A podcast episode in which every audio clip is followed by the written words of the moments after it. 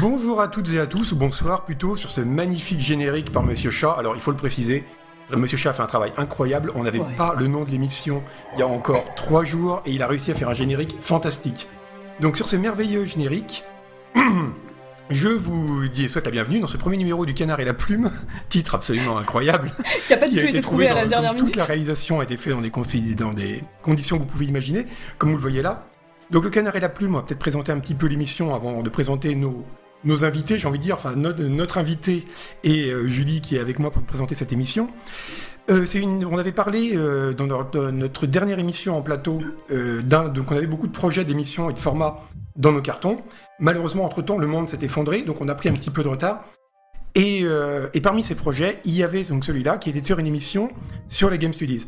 Donc en gros, l'idée nous est venue parce que, en tant que journaliste de jeux vidéo, on se retrouvait souvent et de plus en plus à croiser des chercheurs, des ou apparentés d'ailleurs, des gens qui travaillaient ou dans l'université ou dans différents domaines des sciences humaines principalement, et qui travaillaient sur le jeu vidéo et qui faisaient souvent des choses intéressantes. Mais on s'est dit, ces gens-là, ils sont pas vraiment d'endroit où parler de leurs travaux aux joueurs. Alors bien sûr, il y a des conférences, il y a des choses qui sont rendues publiques, mais euh, déjà, bon, faut pouvoir y aller. C'est souvent gratuit, mais c'est pas c'est pas toujours facile. Faut être dans les villes où ça se passe. En plus, mine de rien, il y a un côté intimidant aussi, parce que, enfin, surtout quand on n'a pas l'habitude de se rendre dans un amphi comme ça où il y a ou des conférences ou à la BNF, c'est pas complètement anodin, mine de rien.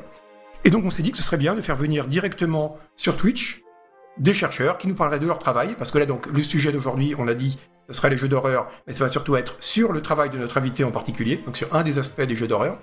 Et en plus, un truc qui est génial avec, euh, avec Twitch, c'est que ça va permettre à tout le monde de poser des questions. Donc euh, le chat servira à ça, on va faire comme une vraie conférence virtuelle, on dira vous avez des questions, et les gens poseront des questions qui ressemblent à des... qui sont plus des, des, compléments que des questions, et parleront pendant une heure, ça va être passionnant, vous allez voir ça. Et donc pour finir, on va essayer de faire un format qui est justement assez cool, euh, où on va euh, vraiment faire ça sous forme d'une conversation. Ça va pas du tout être un cours magistral. Et voilà. Donc, ne soyez pas intimidés. Et ça peut permettre à certaines personnes de découvrir un peu ce qui se fait dans le monde des Game Studies. C'est quand même très intéressant. Donc, euh, et oui, euh, encore une fois, pour euh, finir, soyez tolérants. Il va sûrement y avoir plein, plein, plein, plein de couilles, parce qu'on est en train vraiment de faire ça de façon un peu improvisée. C'est la première euh, fois. donc, et, on- euh, en général, pardon, Julie? Ah non, je disais, c'est la première fois. On a quand même un intervenant qui a un téléphone qui est scotché à son à son ordinateur pour diffuser l'image. Moi-même, je suis Ah, dans deux le doigts de téléphone qui est posé Et sur qui a surchauffé tout cartons, à l'heure. qui est sur un tabouret. Donc voilà. Donc voilà, on a- et en plus on n'a même pas pu faire en général, donc on vous révèle un peu les coulisses de Canard PC. Quand on fait un nouveau format d'émission, ce qu'on avait fait notamment avec, euh, quand on a fait les premiers tests pour les émissions en studio, on fait toujours un pilote en interne. Là évidemment on n'a pas pu faire de pilote, donc tout ce que vous découvrez là, c'est du vrai travail de funambule. On est vraiment sur le fil et tout va s'effondrer, mais on mourra tous ensemble et c'est ça qui est beau. Alors, commençons tout de suite en présentant notre invité, sans plus attendre, qui a eu la gentillesse de venir essuyer les plâtres avec nous. Guillaume Béchelier. Alors, comment le présenter? Parce que c'est quelqu'un qui a un parcours euh, riche, dirons-nous. Alors, Guillaume, tu es professeur agrégé d'art plastique, docteur et chercheur en esthétique à l'université euh, Montaigne de Bordeaux. Et donc, toi, tu t'es surtout euh, intéressé aux jeux d'horreur, dont on va parler euh, Tout pendant- à fait, ouais. pendant cette émission. Et tu es également, il faut le dire, le créateur du podcast Artefact. Ah, ça y est, j'ai disparu? Tu as disparu Oui, tu as disparu, mais on t'entend encore, donc c'est parfait. C'est Ah, c'est visiblement, magique. Mon téléphone a peut-être vraiment pris feu. Moi- j'ai un Et tu- magnifique frise. Voilà, c'est un, un très beau freeze, c'est Bah, parfait. mais c'est très beau parce que t'as quand même cette bibliothèque euh, qui tout de suite atteste de ta position. Ouais, puis t'as eu la chance de friser au moment où t'as un, porf- un profil parfait, tu vois. Et tant qu'on en est à, parler des bugs, moi, faut que je te signale, c'est même que tu aussi- parfois je perds un peu ta voix. Mais Oh, pardon, alors je disais, oui, tu es aussi créateur du podcast Artefact. Tout à fait, oui.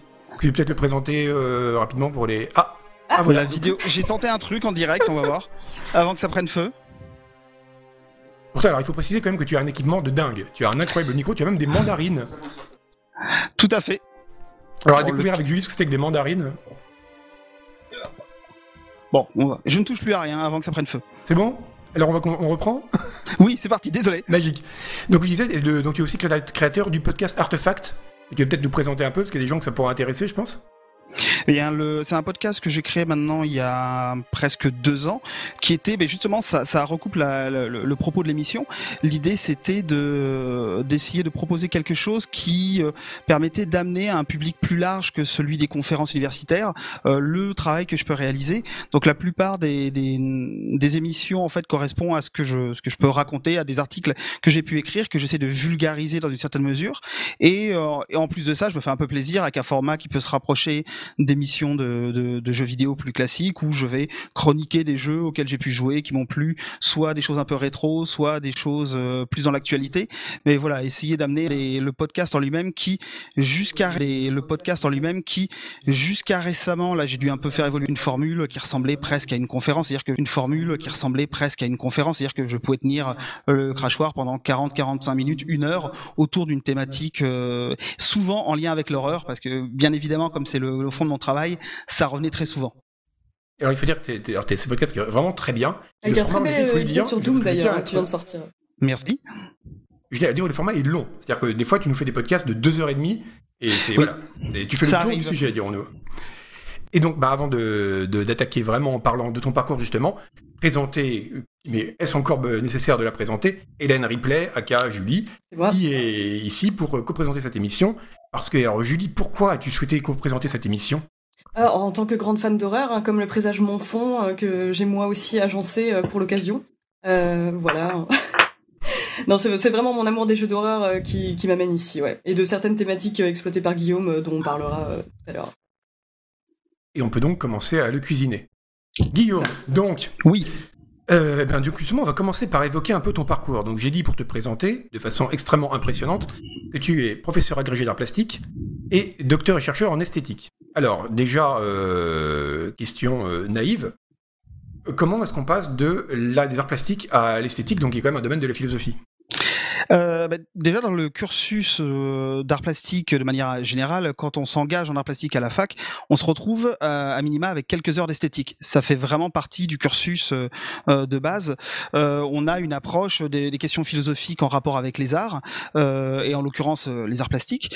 Et ça fait, c'est vraiment quelque chose qui, selon le, le parcours qu'on va avoir, selon qu'on va aller vers les concours d'enseignement ou non, ce que moi j'ai fait, on va se retrouver avec de plus en plus d'esthétique. Et c'est une part très importante notamment bah, dans le concours j'ai passé l'agrégation, où on a une des épreuves clés de, l'examen du concours, qui est une épreuve donc d'esthétique qui traite de questions, encore une fois, philosophiques autour de problèmes liés aux arts. Et donc, donc c'est ce, ce, ça s'est imposé entre guillemets naturellement. Et après, on va sans doute en reparler plus en détail. Mais après, c'est une, c'est une, une, bascule que j'ai que j'ai pu réaliser au moment de ma ma thèse euh, pour des, des raisons vraiment propres au, à ce qui est demandé aux attentes universitaires au niveau des arts plastiques. Et dans ce parcours-là, euh, le jeu vidéo, tu as commencé à t'y intéresser dans un cadre universitaire déjà quand tu étais en art plastique, c'est venu après, ou alors au moment où c'est l'esthétique qui a commencé à t'intéresser, parce qu'on va le voir hein, quand on parlera de ton travail en détail après, c'est quand même une approche extrêmement philosophique, et notamment phénoménologique. On définira tous les termes, hein, je vous rassure, euh, qui est euh, du jeu vidéo que tu as. Donc, à quel moment est-ce que le jeu vidéo a commencé à t'intéresser là-dedans? Euh, bah, Pour parler de manière peut-être plus générale, le jeu vidéo, c'est quelque chose qui m'a suivi depuis, depuis ma plus tendre enfance. Hein. J'ai démarré à m'intéresser à, ça à partir du moment où je me suis retrouvé avec un Amstrad CPC entre les mains, quand j'étais encore tout jeune. Et, et j'ai continué de jouer régulièrement. J'ai eu des moments de pause, notamment bah, quand je suis arrivé à la fac. c'est le moment où j'ai plus vraiment mis la main sur les consoles. Ça m'est revenu, parce que je suis essentiellement un joueur console, j'en suis désolé. ça m'est revenu par la suite. Oh, souci. et, euh, et, en fait, le, le, le, vrai shift, ça a été au moment de, de réfléchir à ce que j'allais proposer comme euh, objet de recherche pour ma thèse. C'est-à-dire que j'avais arrêté mes études mmh. pendant euh, peut-être sept ans. Une fois que je, voilà, j'ai eu concours d'enseignement, je me suis mis à enseigner. Et bon, je me, je me, suis dit, je vais commencer par apprendre mon métier, ça pourrait être pas mal, avant de continuer des, des études plus longues. Et quand j'ai repris le, le, doctorat, je me suis dit, bon, je vais peut-être pas refaire la dix millième thèse sur Picasso, donc on va peut-être essayer de trouver quelque chose d'autre Même s'il y avait des, des, des, pistes qui m'intéressaient au niveau des arts plastiques, euh, au sens strict, il y a des choses qui m'intéressaient, mais euh, j'ai essayé de réfléchir en me disant, voilà, je vais y passer un certain nombre d'années. Euh, D'ailleurs, finalement, j'ai bien fait parce que j'en ai passé plus que prévu. Un doctorat, c'est entre 3 et 4 ans selon les disciplines ouais, ouais. et selon les facs. Bon, j'y ai passé 7 ans. Donc, j'ai bien fait de choisir un sujet qui me plaisait vraiment. Et j'ai commencé à réfléchir un peu à... C'est une période où je m'étais remis beaucoup à jouer, et notamment à des jeux d'horreur. Euh, et j'ai commencé à, à, me rendre compte tout bêtement, j'ai vu, la, vu la lumière. Je me suis dit, les thématiques qui m'intéressent sont des thématiques qui, euh, dans les arts plastiques, sont des thématiques qui recroisent ce qui m'intéresse dans les jeux vidéo aussi. Et euh, à partir de là, ben, j'ai eu la tâche assez difficile d'essayer de convaincre des gens à l'université que ça pouvait être un sujet universitaire de 1 et de 2 dans le domaine des arts plastiques que de parler de jeux vidéo et en plus c'est un peu la double peine de jeux vidéo d'horreur. Là justement ça m'intéresse beaucoup ça parce que ouais. euh, tu dis convaincre des gens et, et en plus tu parles justement du jeu vidéo d'horreur, qui dit horreur dit genre et donc hiérarchie. Et enfin hiérarchie en particulier entre culture euh, savante et culture populaire qui est très très présente dans l'université française. Alors, on en parlera parce que, euh, sans spoiler les épisodes à venir, on va avoir aussi des chercheurs et des universitaires suisses et belges qui vont venir nous parler dans cette émission. Et je, ce sera intéressant de comparer les différences de réception du jeu vidéo dans les différents systèmes universitaires dans les différents pays. Mais en France, quand tu dis, comme ça, je vais faire ma thèse sur le jeu vidéo d'horreur, il se passe quoi? Les gens rigolent? Les gens trouvent ça intéressant? Comment ça se passe? Oui, on était où au, au, niveau des Game Studies en France, en fait, au moment où tu proposes ta thèse? C'est, Dans quelle année donc que tu l'as proposé euh, En 2009. Euh. En oui, 2009, il n'y avait pas grand-chose de publié. Alors, il y avait déjà de la recherche. Hein, les, les, Game Studies, on va sans doute détailler un peu ça après, mais c'est quelque chose qui, qui, a commencé à être assez prolifique dès le début des années 2000. Enfin, assez prolifique. Un tout petit peu prolifique, on va dire. Euh, beaucoup en langue anglaise, moins en langue française, mais on a commencé à avoir des publications intéressantes. Il y a des, des publications comme euh, Le jeu à son air numérique de Sébastien Janvaux, qui, qui était vraiment, pour moi en tout cas, c'était mon premier ouvrage sur lequel j'ai pu m'appuyer pour me dire, euh, voilà, il y a des gens qui bossent sur le jeu vidéo en France et qui essayent d'établir un cadre de réflexion autour de ça. Et il y avait il y avait des choses, mais il y avait peu de choses. Et moi, au début, j'ai eu beaucoup de mal. Et l'avantage, c'est que plus j'ai avancé dans ma thèse, plus j'ai trouvé des documents euh, par d'autres chercheurs, réalisés par d'autres chercheurs. Donc, il n'y avait pas grand-chose. Et euh, quand on arrive déjà à venir euh, dans une université française, en tout cas en 2009, ça a évolué depuis, hein, à vouloir parler déjà du numérique première étape difficile. Du numérique en art plastique, c'est déjà une niche. Il y a des, bien évidemment des chercheurs qui s'intéressent à ces problématiques-là.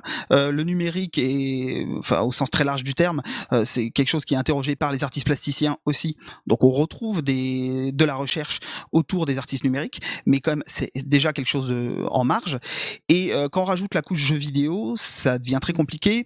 Globalement, j'ai essuyé essentiellement des refus. Alors ça n'a pas duré trop longtemps ma période de recherche, j'ai eu de la chance aussi, mais j'ai essuyé des refus. Soit c'est personnes qui disaient ah tiens ça peut être c'est original c'est intéressant ça pourrait être intéressant mais c'est pas mon truc je peux pas je peux pas je peux pas vous aider ou alors j'avais des personnes qui clairement me avec des j'ai eu des réponses à des messages qui étaient assez peu assez peu plaisantes où on me disait clairement bah, c'est pas un sujet.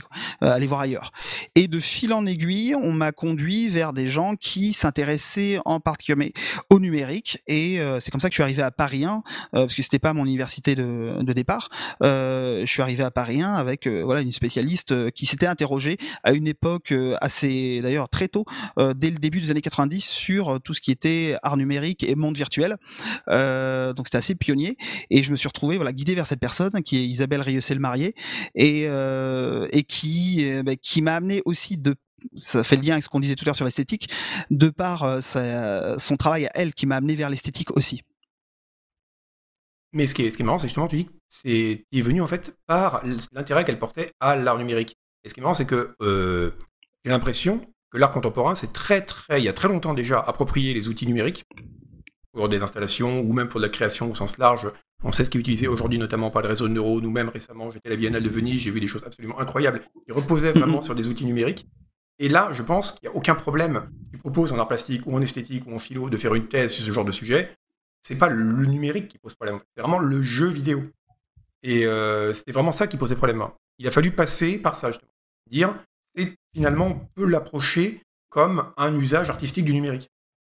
Ça a été euh, le oui ça, a été au, le point de départ euh, mais la chance que j'ai eue c'était de tomber sur une personne qui bah, n'avait justement pas de problème avec ces questions de hiérarchie et de, de, genre, que ça soit dans les arts plastiques ou dans le, de manière générale entre entre les pratiques artistiques et qui qui s'est en fait, une fois que je suis tombé sur cette personne-là, c'est pour ça que je disais que j'avais de la chance.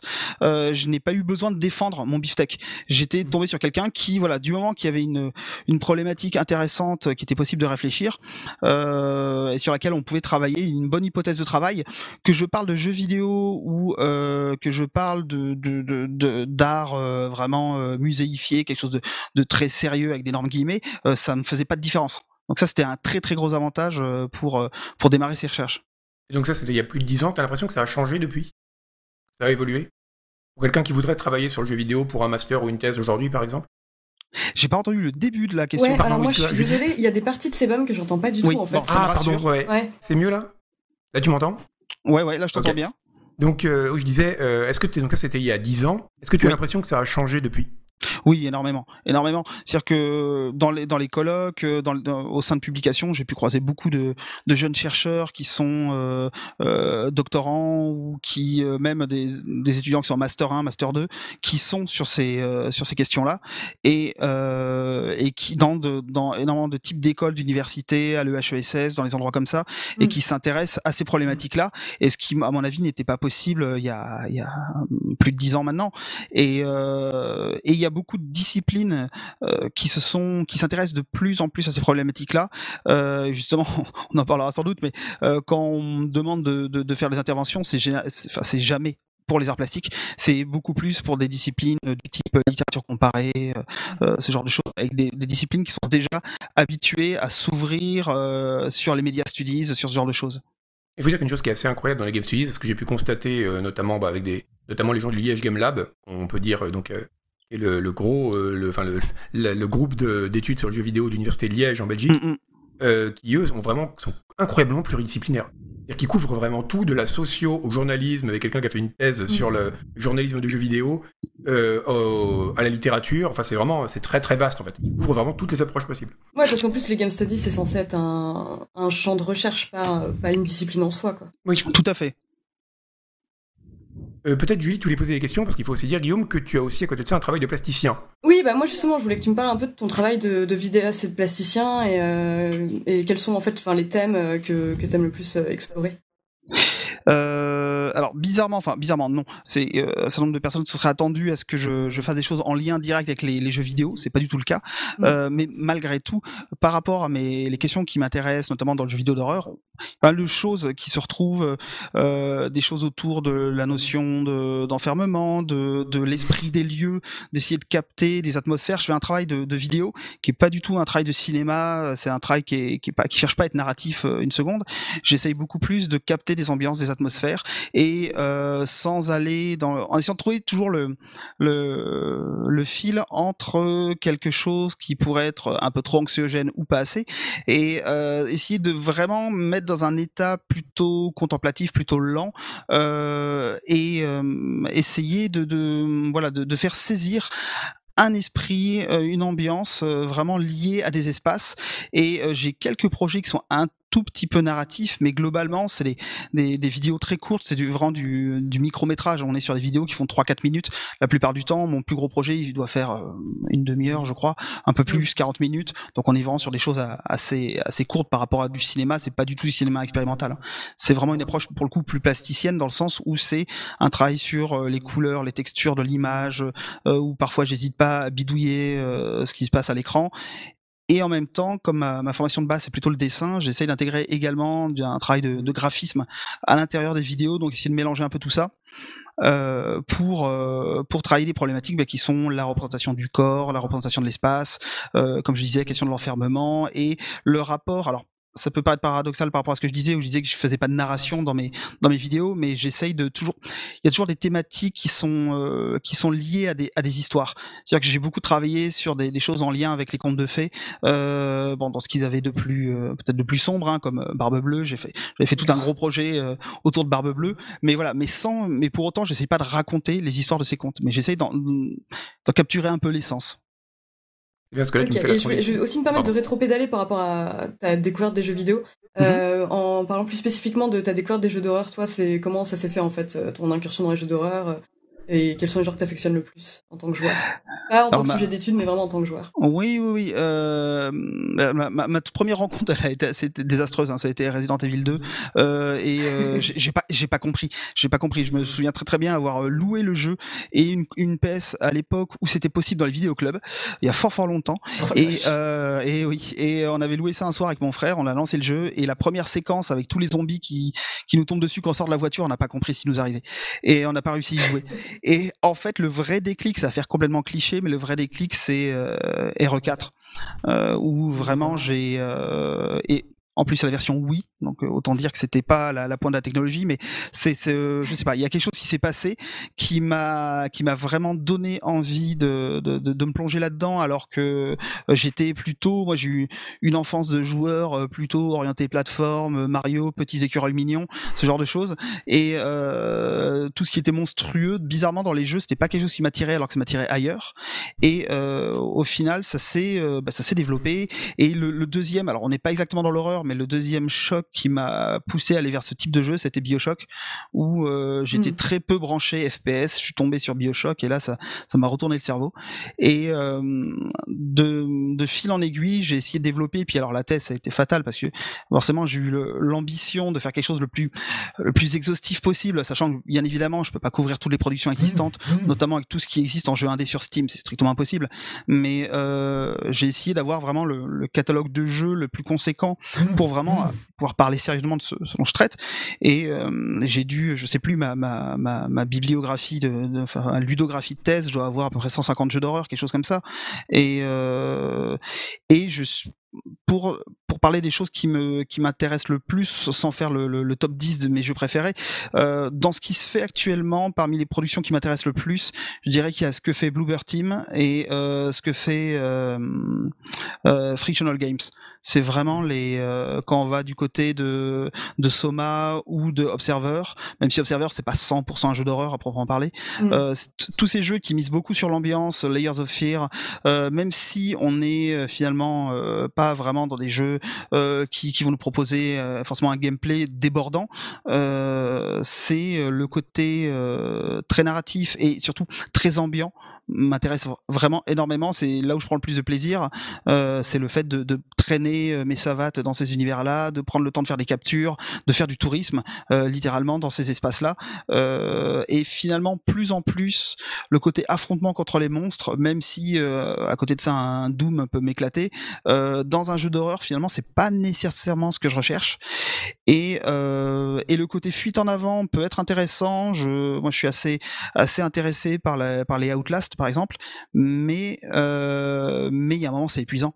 C'est il y a ça aussi, c'est que un jeu comme enfin le dernier Outlast, il est littéralement épuisant. Euh, donc je voilà, les jeux qui laissent un peu plus respirer et qui laissent profiter de, de, de l'espace, c'est m'intéresse finalement plus. Mais ce qui, ce qui est marrant, c'est que t'es venu aux jeux vidéo, enfin aux jeux vidéo d'horreur sur le. Pardon. On n'a rien entendu. En tout cas, moi, j'ai rien entendu.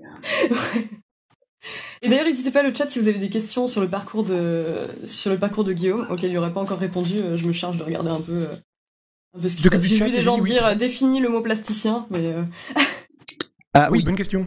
Ben, euh, plasticien, c'est un, un mot qui est pas si récent que ça. Je vais dire que c'est un néologisme, c'est quand même un mot relativement ancien pour désigner euh, tous les, les arts. euh, je vais pas vous faire l'étymologie grecque, mais euh, tous les tous les arts qui permettent de, de créer des formes, littéralement, se dire ça.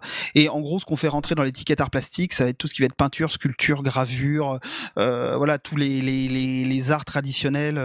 et c'est par extension, avec euh, l'arrivée de l'art contemporain et, euh, et des pratiques actuelles, ça s'étend à tout ce qui va être art vidéo, euh, tout ce qui va être euh, euh, pratique euh, de performance, euh, pratique numérique, euh, vraiment à vocation artistique, euh, et ça, ça recouvre un champ en fait extrêmement vaste. C'est pour ça que le, d'ailleurs le, les, les- l'intitulé de mon, mon doctorat c'est docteur en art et sciences de l'art et même pas en art plastique parce que c'est un, un élément encore plus, on va dire, en- plus précis. Mais en gros, en tant que discipline, l'art plastique, c'est ce que vous faites quand vous êtes au collège et qu'on vous demande de faire de la peinture et du dessin, et en tant que discipline scolaire, et après, en au sens plus plus large du terme. C'est vraiment, ça recouvre toutes les pratiques. Mais c'est vrai que c'est un, c'est un terme en fait dans le fond, tout le monde sait ce que c'est, mais euh, ce terme art plastique, euh, il n'est pas forcément très très parlant pour tout le monde.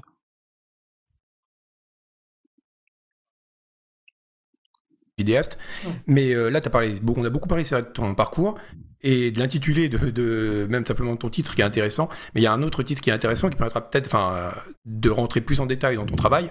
C'est celui de ta thèse. Tout à fait. je trouve, en plus, il est intéressant parce que tu me fais la transition parfaite. Tu m'as dit que oh. ton travail de plasticien, il, concernait essentiellement le corps, l'espace et l'enfermement. Et ce qui est amusant, c'est que c'est quand même les trois piliers, on va dire, un peu de ton travail sur le jeu d'horreur et sur le jeu vidéo. Donc le titre de ta thèse, que tu as soutenu à la Sorbonne en 2016, c'est Des dispositifs de contrainte, iconologie interartiale pardon, et vidéoludique des corps monstrueux. Alors forcément, quand je lis ça, j'étais tout content, et, et, Hélène aussi d'ailleurs, enfin, parce que c'est tout, à fait tout à fait notre trip. Mais, euh, mais oui, donc c'est quelque chose qui est intéressant, notamment parce que tu lis trois points différents, qui a priori sont pas vraiment en lien. C'est la question des corps monstrueux, où là on est en plutôt dans une question esthétique, une question visuelle, on va dire. Mhm. La dimension interartiale, ça on va en parler aussi et définir un petit peu tout ça. Et la question des dispositifs de contrainte. Et je crois que ça peut être pas mal, peut-être, de commencer par parler de ça. Et notamment, tu disais que tu as fait des liens entre le jeu vidéo et d'autres formes d'art. Enfin, ça aussi, on va en parler, on va montrer des tableaux, on va voir des choses intéressantes. Mais c'est vrai qu'autant montrer des tableaux en lien avec le jeu vidéo, ça se fait assez souvent. On a par exemple Quentin mhm. Al236 qui fait, beaucoup sur sa chaîne YouTube. Mais toi, ce qui est intéressant, c'est que tu as été posé aussi la question du jeu vidéo, pas uniquement dans sa dimension visuelle, parce qu'on a tendance quand même à penser avant tout que c'est un média visuel, alors que je pense que c'est pas forcément vrai, mais aussi comme simplement une sorte de dispositif, un mouvement, un espace. Et donc, tu t'es intéressé à la question de la contrainte. Et toi, l'artiste, on va peut-être voir une image d'ailleurs, euh, Monsieur Chan en régie va nous la montrer, qui t'a intéressé dans ton travail, c'est Matthew Barnet. Alors, est-ce que tu peux nous présenter Matthew Barnet Alors, Matthew, euh, on en parlait tout à l'heure, c'est pour vous resituer d'un point de vue people, c'est l'ex de Björk, et euh, c'est un artiste plasticien. C'est très féministe de commencer en disant c'est l'ex de Björk. c'est quand même. C'est avec elle d'ailleurs. Et euh, mais oui, tout à fait. Ils ont, bah, elle, a, elle, a, joué dans, un, dans une de ses vidéos. Et euh, en fait, c'est un artiste qui a un parcours assez particulier. C'est un ancien sportif universitaire. Il était également euh, mannequin. on peut trouver des super photos de lui très jeune avec des, des, belles chemises à carreaux. Et, euh, et il a été euh, également, euh, il a hésité à faire des études de médecine. Et finalement, il s'est lancé dans les arts plastiques. Et finalement, je pense que c'est mieux pour ses patients vu les thématiques qui l'intéressent a eu un peu le même parcours, je crois. Oui, c'est ce genre de choses, hein, c'est l'approche, tout à fait. Et euh, en fait, il a, il a développé toute une pratique artistique qui va, euh, qui fait assez peur aux, aux critiques, aux analystes, parce qu'elle est, euh, bizarrement, il est extrêmement célèbre. Il a des budgets vraiment du type cinéma pour ses réalisations, à coût de millions de dollars. Et pourtant, il y a, on trouve assez peu de texte sur lui, parce que c'est son, son, univers fait assez peur. Dans en, quoi son univers t'a intéressé, enfin son travail, par rapport aux jeux vidéo? Notamment. Mais en fait, ce qui, c'est, là où ce qui est intéressant, et j'en viens à ce que je disais sur le fait que ça fasse peur, c'est que ça fait peur parce qu'il est extrêmement complexe et symbolique, et il remet des couches sur des couches sur des couches. C'est assez baroque, et on sait jamais trop ce qu'on est en train d'analyser. On sait jamais trop s'il est dans euh, dans le dans l'excès. Enfin, il est dans l'excès, mais on sait jamais trop s'il maîtrise tous les symboles qu'il utilise ou non. Et dans sa sa, grande force, c'est d'être capable de prendre des choses partout. Il va prendre des, il va, il va mélanger vraiment des éléments qu'il va emprunter à des artistes, à des cinéastes, à des auteurs. Euh, il va prendre des thématiques, euh, il va aller prendre des choses dans la cabale, il va aller prendre des choses dans euh, le, le, les mythes égyptiens. Il va mélanger tout ça avec euh, avec sa propre lecture. C'est une sorte de globi-boulga au, au, départ qu'on a vraiment du mal à, à identifier, mais au final, il s'en dégage un système système symbolique hyper hyper bien pensé.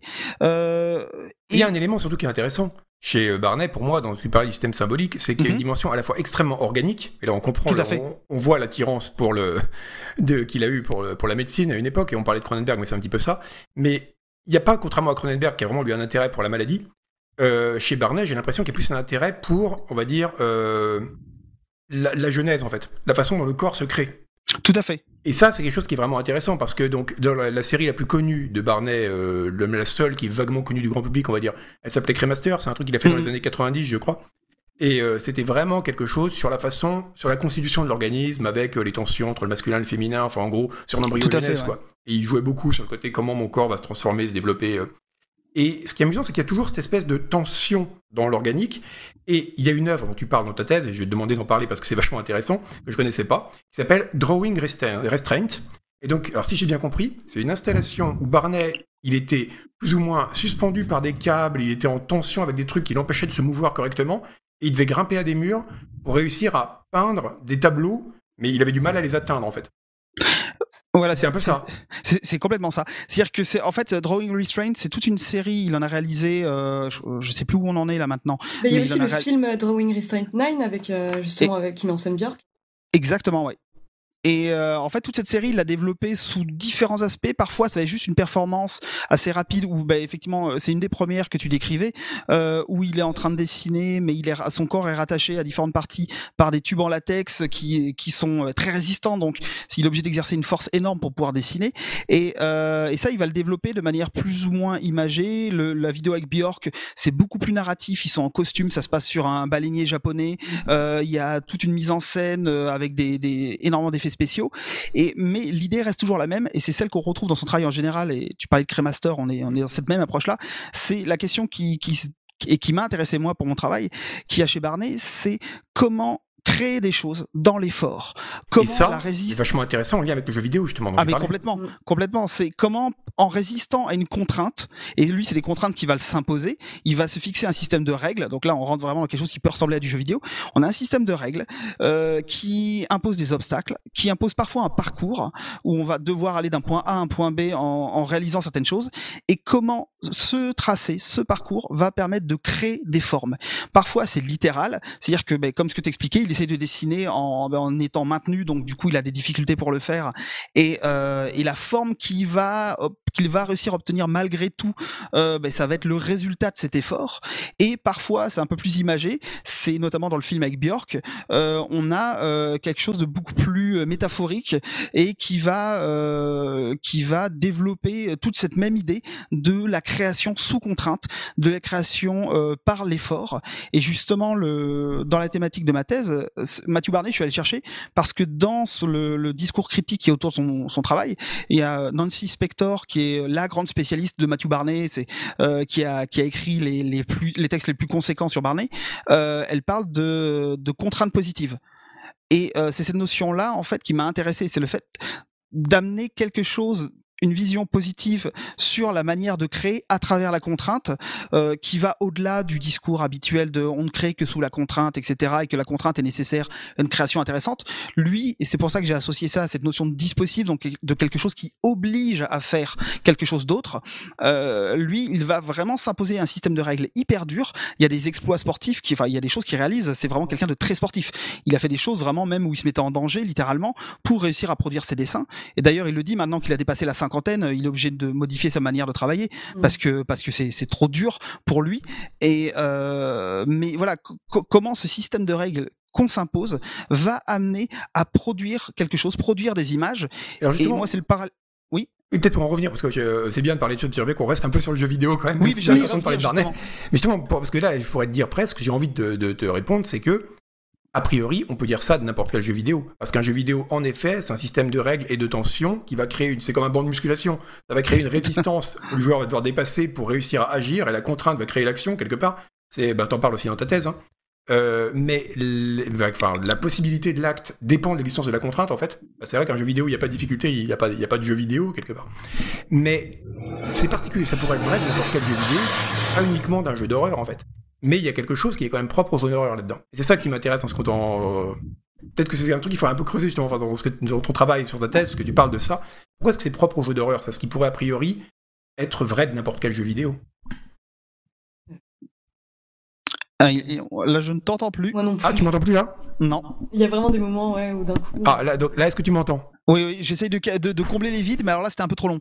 Ah, pardon, je disais, oui, euh, ce, que, là, ce que tu dis, alors je sais pas à quel moment ça va couper, ce que tu disais euh, par rapport à Barnet, euh, c'est vrai, mais ça peut être vrai de n'importe quel jeu vidéo. N'importe quel jeu vidéo, c'est un. Ça peut être considéré comme un système dans lequel on a une résistance à laquelle on va essayer de s'opposer. Et, et, notamment, bon, on en parlera après pour la question de l'espace aussi dans le jeu vidéo. Mais pourquoi est-ce que c'est propre particulièrement au jeu d'horreur? Et notamment au survival horror?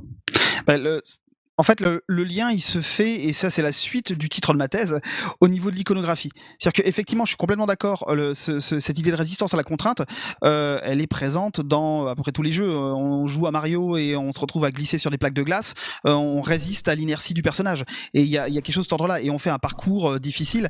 Mais dans le jeu d'horreur, déjà, cette idée-là, elle est poussée à l'extrême. c'est ce, que, ce sur quoi a travaillé, par exemple, Bernard Perron, qui est le spécialiste québécois, et c'est même un des spécialistes mondiaux du jeu d'horreur Hein, euh, au niveau de la recherche universitaire. Et ce qu'il explique pour lui, c'est vraiment le jeu d'horreur, c'est le genre idéal dans la mesure où il pousse les curseurs au maximum. Et en plus de cela, euh, il trouve une idée de mise en scène, de mise en image qui va accentuer cet effort-là. C'est-à-dire que dans beaucoup de jeux, on peut remplacer euh, à peu près ce qui se passe à l'image par à peu près n'importe quoi d'autre. je caricature, hein, il y a beaucoup de développeurs qui, qui, qui, doivent avoir les oreilles qui saignent, hein. mais, mais dans un jeu d'horreur, pour que ça fonctionne en tant que jeu d'horreur, il faut que l'iconographie, elle suive derrière. Il faut que les représentations, les images de monstres, les images de créatures, elles puissent également euh, représenter cette idée de contrainte. Et euh, l'idée de contrainte, là, elle bascule d'un côté beaucoup plus euh, esthétique et aussi psychologique. C'est-à-dire qu'on est face à des représentations qui vont générer des émotions qui sont pas anodines. Euh, quand on est face à un, Call of Duty, bon, à moins d'être vraiment très très premier degré et de se dire oula, lui, il a vraiment l'air très très méchant avec sa barbe. a priori, on pourrait tirer sur n'importe quoi d'autre que sur les personnages qu'on nous met en face. Dans un jeu d'horreur, pour que l'effet soit bien présent, il faut que l'iconographie soit la hauteur que les représentations monstrueuses et cette efficacité-là. Et dans les survival horror, et c'est vraiment, ça a été le, premier axe de recherche que j'ai eu dans ma thèse, c'est autour de l'idée que euh, les euh, plus on va aller vers des jeux qui se disent entre guillemets hardcore, plus on va avoir des représentations qui vont pousser loin les, curseurs du monstrueux. C'est-à-dire qu'on va basculer, parce que des monstres on ne trouve pas que dans le jeu d'horreur non plus, bien évidemment, euh, mais on va basculer de représentations qui peuvent être euh, euh, un peu terrifiantes, un peu inquiétantes, à des représentations qui vont aller vers un monstrueux qui est capable de mettre de plus en plus mal à l'aise. Ça, il y a une, une série qui l'a très très bien exploité, c'est Dead Space, où on va avoir euh, vraiment des représentations, et ça a été le, le, le, le cœur de ce que j'ai travaillé, qui touche à la tératologie, donc à la science des monstres, la science au sens euh, biologique et médical du terme. Oui, d'ailleurs, on va parler pas mal du corps du monstre, parce que le corps du monstre est très intéressant dans ton travail aussi. Et je pense d'ailleurs que c'est quelque chose qui va au-delà, là, pour le coup, du survival horror, et qui concerne aussi euh, le, FPS, une certaine, une certaine partie du FPS. Et ce que je trouve intéressant dans le lien que tu fais sur la question esthétique, et là, justement, c'est pour ça que, à mon sens, c'est là où on est vraiment proche de Barnet, parce que la résistance chez Barnet, elle est organique. Tout à fait. C'est pas juste, euh, c'est pas juste comme tu dis, euh, pendu à n'importe quel câble, tu vois, pour euh, prendre l'analogie, ce que tu disais sur le jeu vidéo. Et, donc il y a deux choses, deux analogies là-dessus qui m'ont intéressé dans, dans ta thèse et qui conduisent à un point que je vais vouloir que tu développes. le premier, c'est que tu dis qu'il y a dû faire un lien qui est intéressant, je trouve, avec ce qu'on appelle la catabase. C'est-à-dire, c'est dans, dans les mythes, c'est le prototype du héros qui descend aux enfers et qui doit les traverser. Parce que là, on a un peu la même chose. On a à la fois une sorte de traversée difficile, et éprouvante, avec une résistance, mais en même temps qui est liée à un univers esthétique. Et d'ailleurs, tu dis que c'est à la fois narratif et esthétique la catabase. Et le jeu d'horreur, c'est un peu ça. Le joueur va traverser les enfers pour essayer de surgir de l'autre côté. Et euh, même, et tu parles aussi simplement de la question sémantique du survival horror. Et c'est vrai que survival horror, le nom est génial. Parce que c'est de l'horreur. Donc là, encore une fois, on a le monstre qui fait boue, qui sort du placard. Mais c'est aussi de la survie. Donc on est à la fois dans l'acte et dans la représentation. Et ça, c'est quand même assez. Euh, le, nom est assez intéressant. Et c'est aller jusqu'à dire, alors c'est là justement, il va falloir que tu nous en parles, que pour toi, il y a une analogie entre le dédale qu'on explore dans le survival horror et le, et le corps du monstre. Alors ça, c'est bah, vachement intéressant.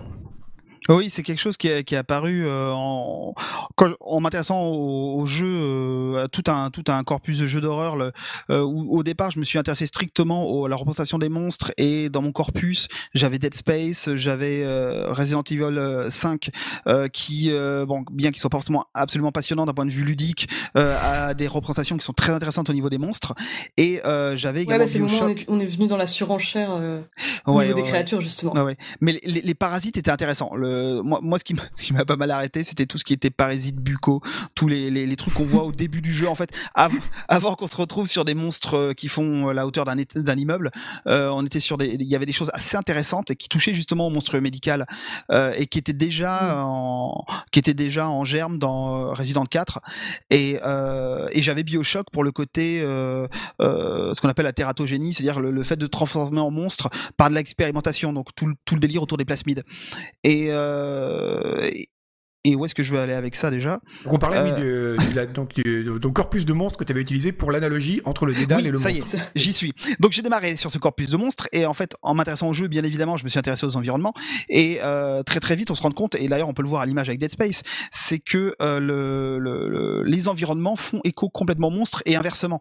C'est-à-dire qu'il y a une il y a, une, il y a une proximité dans le level design, dans la construction de l'espace, avec la construction de l'anatomie des, des monstres et c'est quelque chose qui a été poussé assez loin dans Dead Space où on a par exemple Ishimura, la, navette spatiale dans laquelle se passe le premier Dead Space, qui était littéralement designé comme une carcasse d'animal. Et euh, quand on voit une vue extérieure du, bâtiment, on a effectivement une cage thoracique gigantesque, ouverte, avec des éléments qui en tombent. Euh, on est sur quelque chose où il y a cette analogie d'un point de vue symbolique. Et après, même au niveau de la structure, au niveau du level design, on est sur quelque chose qui parce que ça sert le level design. Et pas on retrouve ça dans d'autres jeux mais qui fonctionne sous forme de d'enchaînement de, boyaux d'éléments qui circulent entre eux. Euh, l'exemple que j'avais pris qui pour moi est idéal aussi c'est l'exemple de Rapture dans BioShock où on a vraiment Rapture c'est un personnage ça fait cliché de dire ça mais c'est un personnage c'est une créature avec ses bras ses tentacules euh, qui sont vivants qui s'animent qui disparaissent qui s'engloutissent.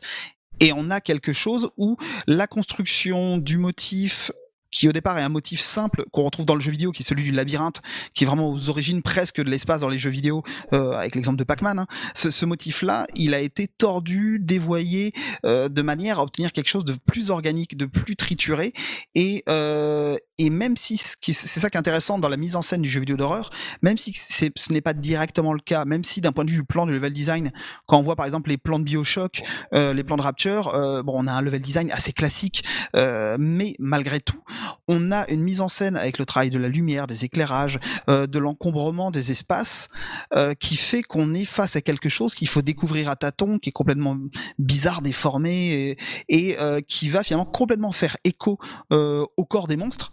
Mais ça, ça en soi c'est pas quelque chose qui a inventé le jeu vidéo. C'est euh, on a déjà ces thématiques là qui sont explorées euh, dès la littérature. Euh, on a des exemples par exemple dès la Renaissance avec le il y a une le, le songe polyphile de Collodi pas Collodi c'est Peter Pan ça y est je, commence ça y est je commence à bugger je raconte strictement n'importe quoi. C'est Pinocchio c'était un autre P mais alors je retrouve bon Colonna voilà. Le songe de polyphile c'est un, ouvrage de la Renaissance où il y a un, un passage assez célèbre où on a un personnage qui explore l'intérieur du corps d'un géant effondré est mort. Et euh, ce géant est un géant mécanique. Et, et, c'est une analogie qui intéressante parce que euh, on a cette notion, tu parlais de catabase tout à l'heure, de descente dans un espace qui est un corps, qui est organique et dont la forme en tant que corps va euh, bah, décrire le parcours que, vont, que va faire le personnage polyphile dans le récit. Et c'est finalement exactement ce que fait un personnage joueur dans un jeu vidéo, à se balader dans les espaces euh, monstrueux et qui sont finalement, et ça c'est un truc que maîtrise extrêmement bien From Software, c'est de, faire un, un, espace qui soit aussi monstrueux que les créatures qui s'y trouvent. Mmh. Euh, et eux, pour le coup, je parlais de cartes qui n'étaient pas forcément très compliquées dans Bioshock. Bon, eux, ils savent s'y prendre pour euh, euh, réussir à complexifier au maximum euh, l'espace de jeu. Alors, on dans le but de rendre ça. Oui, donc, disais, oui. on reviendra peut-être encore une fois sur la question de l'analogie entre le corps et le monstre, mais là tu parlais de l'espace mais euh, alors surtout, bah, moi je trouve, ça, ouais. je trouve ça assez intéressant en fait ce que tu dis sur les, euh, les enfin le, le, vaisseau spatial de Dead Space dans le sens où la plupart des vaisseaux spatiaux représentés dans les jeux vidéo et dans les films d'ailleurs, enfin sont souvent très cliniques, très froids. Euh, J'ai l'impression que le seul qui voulait un peu rompre avec cette tradition euh, des, des, grands frigos euh, de la NASA, c'était euh, Rodorowski avec Dune où il avait demandé à Chris Foss donc a conçu euh, il lui avait vraiment demandé de créer des espèces de créatures organiques, enfin vraiment des espèces de poissons multicolores dont s'échappaient des gerbes, de, de liquides séminaux, enfin bref.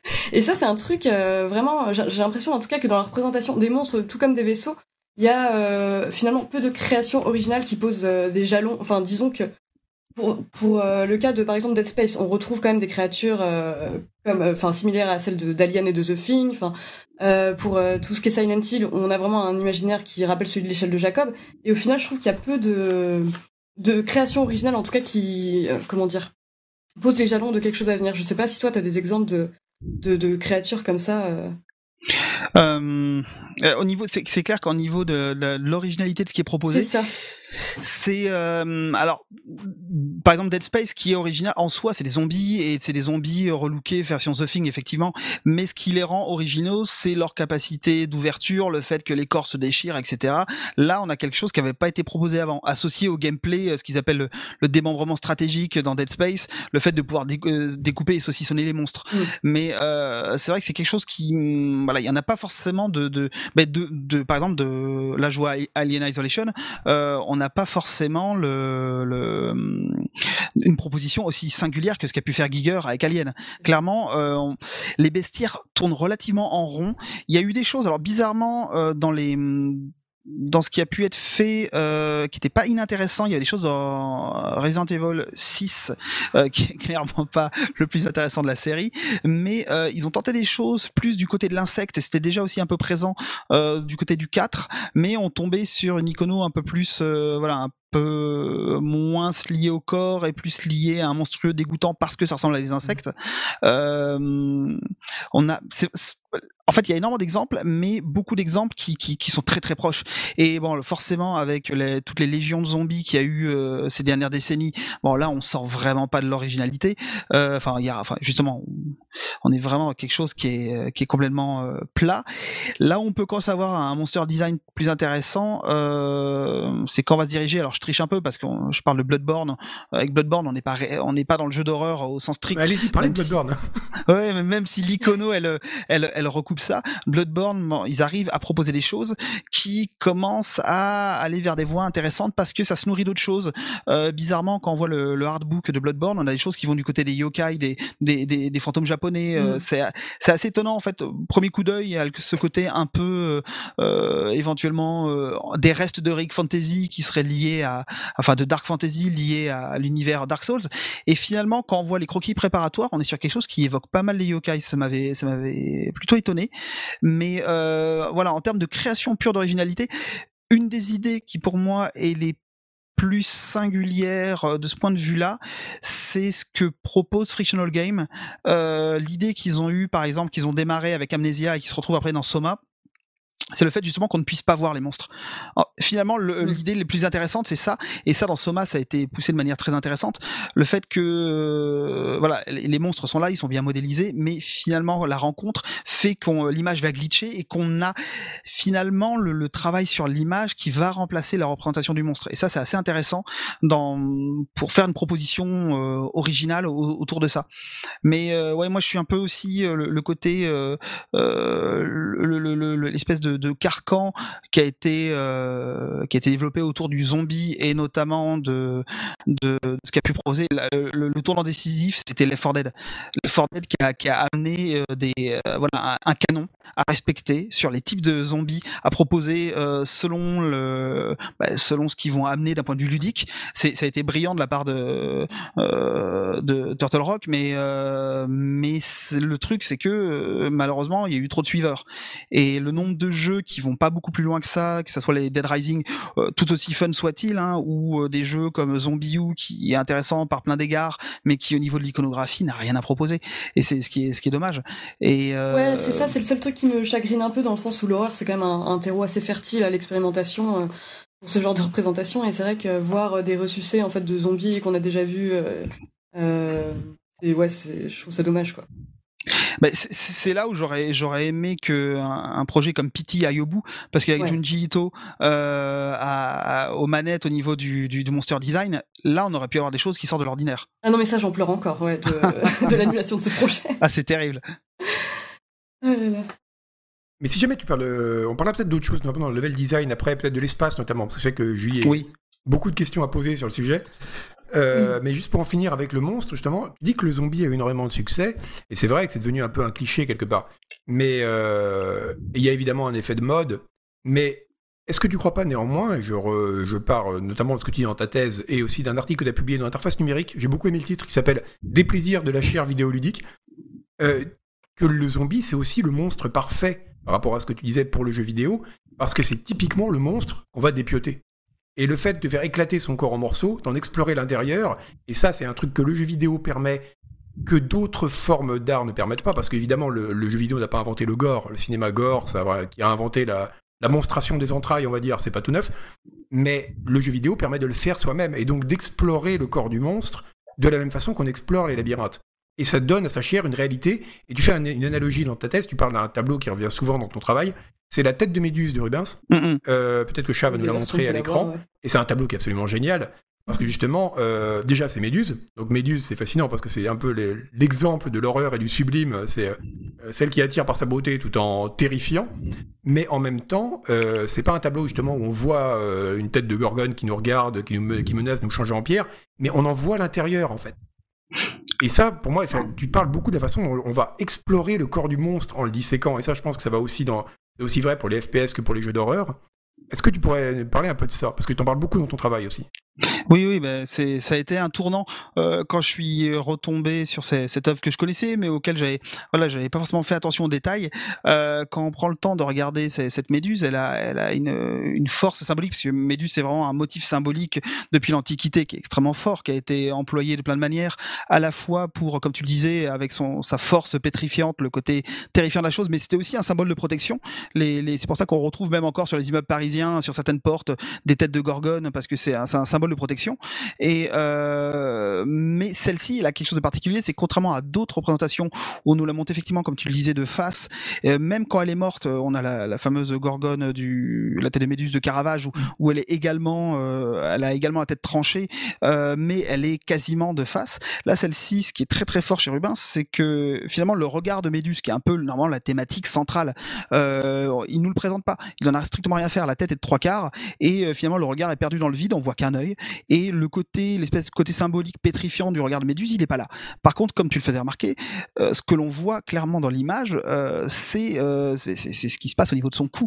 C'est-à-dire qu'on a tout qui est apparent, on a la trachée qui est visible, on a vraiment tout, et on a quelque chose qui symboliquement est passionnant, c'est qu'on a le sang qui s'en déverse, on a les, les, humeurs, et si on voit bien les petits détails, si vous avez ça plein écran, vous voyez que on a notamment juste à la verticale du cou, on a une goutte de sang qui se transforme en serpent.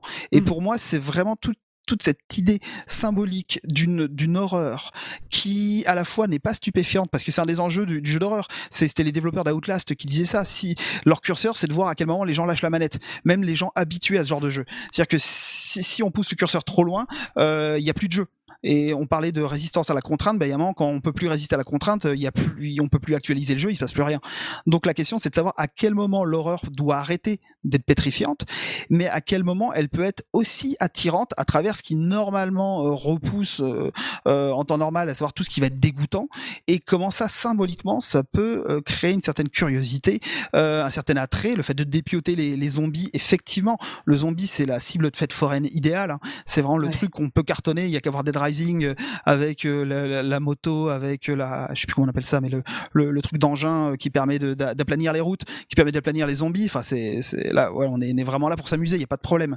Mais euh, quand on est sur euh, ce type de représentation, on a l'idée que euh, voilà, l'horreur, ça passe avant tout par la représentation de ce qui est organique, et que ce côté organique, c'est à la fois dégoûtant, mais à la fois attirant, comme les méduses. Et c'est une de, il y a énormément de représentations de méduses. Hein. Je vais pas avoir la prétention, la prétention de dire que je les ai toutes vues, hein, très très loin de là. Mais dans les dans les représentations les plus importantes de l'histoire de l'art, euh, celle de Rubens, c'est vraiment un cas à part qui euh, qui pour le coup m'a vraiment servi. Euh, pour euh, essayer de réfléchir à un modèle d'une représentation du corps, du monstrueux, qui puisse être, euh, qui ne soit pas uniquement un repoussoir et qui joue sur le côté fascination euh, d'un point de vue symbolique et vraiment cette idée de, transformation des fluides du sang euh, dans quelque chose d'autre, dans quelque chose de mouvant parce qu'on est on est sur un animal on ne peut plus dynamique avec le serpent. Euh, c'est quelque chose qui m'a vraiment énormément intéressé d'un point de vue symbolique. Et puis là, du même du point de vue de l'histoire de l'art, c'est intéressant parce que c'est vraiment une rupture avec notamment, on parle beaucoup évidemment donc de Burke et de Schiller qui sont deux auteurs qui ont beaucoup réfléchi à la question du sublime. En gros, le sublime, c'est vraiment ce qui est est tellement, par exemple, qui est tellement gigantesque et euh, massif, qui va, ça va, on va être à la fois terrifié et euh, fasciné par ce qu'on va voir. Et c'est un peu une des composantes dans l'esthétique de l'horreur et une des, un des éléments clés du sublime dans toute l'histoire euh, de l'art, c'est que c'est quelque chose qui va paralyser, qui va tétaniser. L'image, c'est le poète qui est face à la montagne gigantesque, comme dans un tableau de de, Friedrich, de Friedrich, oui, qui est donc qui va qui va être enfin frappé, c'est le Sturmundrang quoi. Et là non, comme tu dis dans le jeu vidéo, si le joueur est paralysé de peur ou de, devant la beauté troublante de ce qu'il voit, bah, il s'arrête, il n'y a plus de jeu. Et ah, Oui, vas-y. Non, non, vas-y, vas-y. Oui, non, je disais, parce que ça va permettre justement de rejoindre, justement, parmi les éléments, un des éléments du sublime euh, qui a été beaucoup théorisé par Burke, qui est la question de l'infini. Et il y a un élément qui est aussi très, très présent dans, notamment dans Dead Space dont tu parlais, et ce qui fait la particularité de son vaisseau, c'est la présence du vide et de l'infinité de l'espace mm, mm, comme mm. élément, justement, de l'horreur. Et, de, et quelque part de la géographie aussi. Et ça, je pense que Julie, notre spécialiste, aura plein de choses à dire. Bah, ça va me permettre d'embrayer sur un autre de tes articles, euh, justement, d'ailleurs, je vais vous donner le nom si vous voulez le trouver. Euh, c'est Apport de l'iconographie sidérale aux problématiques spatiales vidéoludiques, le cas des jeux vidéo horrifiques, qui a été publié dans la revue d'études de la science-fiction. Euh, donc dedans, en fait, tu parles de l'espace à la fois en tant que vecteur d'enthousiasme et d'angoisse. genre, tu mets en parallèle des jeux comme No Man's Sky, où là, c'est vraiment le joueur se trouve vraiment dans une position d'explorateur avec tout le côté euh, conquête spatiale euh, et la jouissance qu'on peut en trouver. Mais à côté, tu parles aussi de l'espace comme euh, vecteur d'angoisse, enfin dans tout dans tout son côté sublime, euh, justement comment il peut susciter l'effroi par son gigantisme. Et moi, ce qui m'intéresse en fait là-dedans, c'est que je trouve que beaucoup d'œuvres qui parlent, enfin j'ai souvent l'impression qu'en fait l'espace c'est juste un prétexte pour introduire des histoires, disons de d'équipage en fait qui qui vivent en promiscuité euh, dans des espaces contigus et euh, qui euh, perdent peu à peu la raison en fait. Enfin, il y a vraiment ce côté-là où et au final, on est plus dans de l'horreur psychologique que de l'horreur cosmique ou du cosmicisme à la Lovecraft en fait. Et c'est pareil pour les jeux qui ont trait aux, abysses parce que de toute façon on peut comparer l'espace. Oui, complètement. Enfin vraiment l'étendue, le vide, le vide intersidéral, on peut le comparer à, la profondeur des abysses. Et ouais, c'est ça. Je, me demandais moi comment est-ce qu'on peut faire en fait de, de, de l'espace et du vide intersidéral un, un cadre horrifique à part entière et pas juste un, un, un prétexte en fait. Le, déjà, la, première piste, et c'est un des rares jeux, voire même le seul qui le fait vraiment au niveau de l'horreur, en tout cas, euh, c'est de, de, de, faire, de rendre l'espace jouable. C'est-à-dire qu'on a des, des jeux, ça date pas d'hier. Dead Space, c'est pas le premier jeu horrifique qui se passe dans l'espace. Mm. Il y en a très très peu en fait. C'est un cadre qui est peu utilisé. Euh, oui, beaucoup moins que qu'on le pense en fait. Hein. Mm. Oui, c'est bizarrement dans, j'allais dire en SF au cinéma, mais finalement même en SF au cinéma, il y en a peut-être pas tant que ça. Mais c'est ça, en euh, SF au cinéma, pareil. C'est, je pense à des films comme Event Horizon où au final c'est pareil, c'est de l'horreur psychologique anthologie. Et euh, on va avoir euh, au niveau du jeu vidéo, bah, From Software a fait euh, Econite Beyond, qui est très peu connu et qui est ah bon, qui est pas forcément leur meilleur jeu, mais un jeu d'apparition de fantômes dans une euh, voilà dans une dans une station euh, spatiale et on est sur quelque chose de finalement l'espace. Bon, ben voilà, c'est un cadre et ça aurait pu se passer dans un château. C'était finalement quasiment la même chose. Et même récemment, par exemple, il y a Moon of Madness qui est très ah bah intéressant, aussi, qui est très sympathique. Euh, mais euh, l'espace finalement, là ils essaient de jouer la carte euh, peur Lovecraftienne avec des grands anciens réveillés sur Mars, euh, mais mais finalement l'espace en tant que tel, c'est une c'est une séquence dans le jeu et, et qui n'a pas spécialement d'intérêt d'un point de vue ludique, enfin quand même zéro d'un point de vue ludique. Et finalement Dead Space c'est le seul qui a profité de cette question-là. Alors un tout petit peu dans le premier épisode on a des séquences en en, en extérieur, mais on est ces fameuses séquences où on doit avancer sur le, carlingue et qu'on on doit éviter les astéroïdes, bon, c'est pas passionnant. Et euh, bizarrement, là où ils l'ont le mieux exploité, c'est dans le 3, qui est pourtant le plus mauvais de la série, euh, où on a euh, les chapitres au milieu du jeu, où on doit passer d'une d'une navette à une autre dans un cimetière en orbite autour, un cimetière de navette dans un orbite autour d'une planète.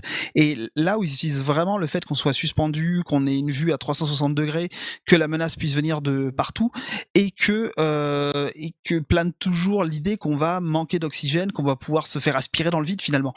Mais c'est vrai que c'est euh, quelque chose qui est très très peu utilisé. Euh, on pourrait s'attendre à une utilisation.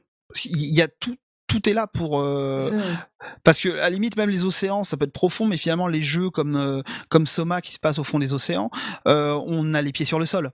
C'est la même chose dans Narcosis on a les pieds sur le sol la plupart du temps. Le côté vraiment saut dans le grand bain au milieu de nulle part moi je vois que Dead Space qui l'utilise et mal, malheureusement, c'était peut-être lié aussi aux contraintes, déjà parce que c'était pas un jeu qui se voulait spécialement ouvert, mais c'est euh, c'est lié sans doute aux contraintes des machines sur lesquelles c'était développé au départ. Mais il n'y a pas, on aurait pu imaginer quelque chose de, de qui, qui insiste plus là-dessus. On a, euh, il y a eu Adrift, mais qui est pas un jeu d'horreur, mais qui joue un peu sur cette angoisse-là du vide, euh, avec des séquences spatiales où on doit passer d'un morceau à un autre de, de, de station spatiale.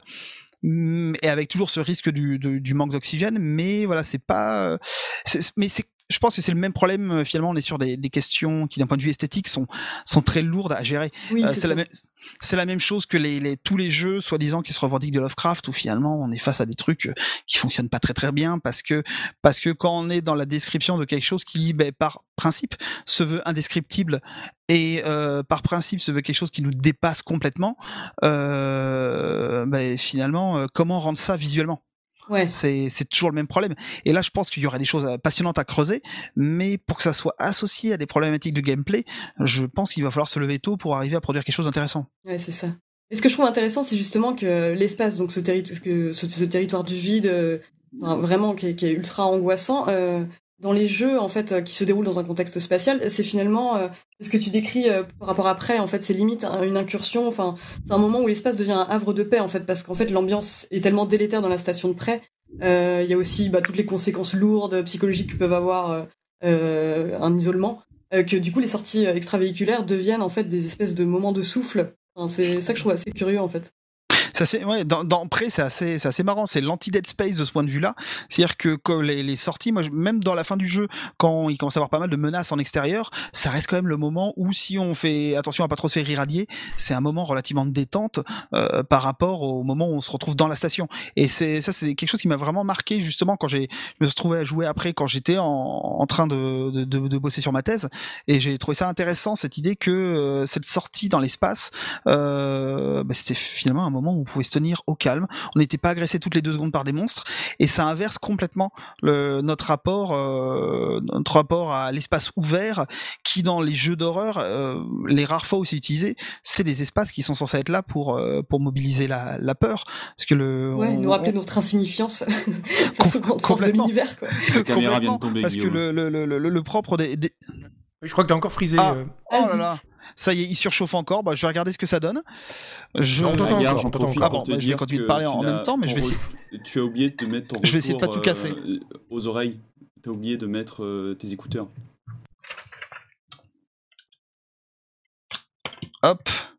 Euh, du coup, ton retour sonore, bon tu l'as par des enceintes, Agar. Hop là. Oh. Et j'en profite pour répondre à une ouais, question ouais. de Euh, question du caméra. Ok. Hop. Normalement, Merci, je suis de retour. C'est bon, t'es de retour. C'était la, bat- batterie cette fois. Donc tu vas le mettre à charger, il va pas surchauffer, ça va? Ben c'est ça, je, je le débranche de temps en temps pour pas qu'il surchauffe, mais je l'ai tellement débranché qu'il ait plus de batterie. Vous n'avez rien vu. Ça sera coupé au montage. Oui, voilà, c'est la beauté du direct. Bah justement, puisqu'on est en direct, ça va être l'occasion de prendre quelques, de prendre quelques questions. C'est vrai qu'on a, on était tellement pris dans notre conversation qu'on n'a pas ça, encore eu l'occasion hein. de le faire. Je sais pas si t'as noté des questions, Julie. Euh, alors j'avais juste noté un moment, euh... mais alors du coup c'était il y a longtemps. hein. C'est quelqu'un qui demandait est-ce que le joueur euh, crée Parce que je pense ça par rapport à ce que tu disais sur Dead Space où au final en fait le joueur a une, une influence directe en fait sur la- les créatures qu'il affronte puisqu'il peut les démembrer. Bah, a, ça, peut être dit à différents niveaux. Ça, il y a toute une, justement, on parlait des game studies, il y a toute une réflexion dans les game studies là-dessus sur le rôle de co-créateur euh, du joueur, euh, dans quelle mesure le joueur crée le jeu, euh, bah, parce que si on touche pas la manette, il se passe rien à l'écran. En tout cas, dans la plupart des jeux. Donc, le, fait d'être un participant actif donne un certain poids de créateur, et c'est, une thèse qui est soutenue par pas mal de chercheurs. Tout le monde n'est pas d'accord avec ça, mais il y a pas de gens qui les soutiennent. Et moi, dans mon cas, euh, j'ai tendance à, partir du principe que le, joueur est vraiment, euh, il a, il a le rôle à la fois de, spectateur, mais également d'acteur et euh, d'opérateur. Pour moi, vraiment au sens cinématographique du terme. C'est-à-dire que c'est lui qui, d'une certaine manière, manette en main, porte la caméra. Donc il y a, y a une part de participation clairement pour moi dans le de, co-création de la part des joueurs. C'est vrai que c'est un point qu'on n'a pas évoqué euh, jusque-là, parce qu'on on s'est posé la question essentiellement du level design et de, Et quoi que néanmoins, euh, justement, c'est une question qui m'intéresse, parce que euh, quand on parlait aussi du corps du monstre, Mhm.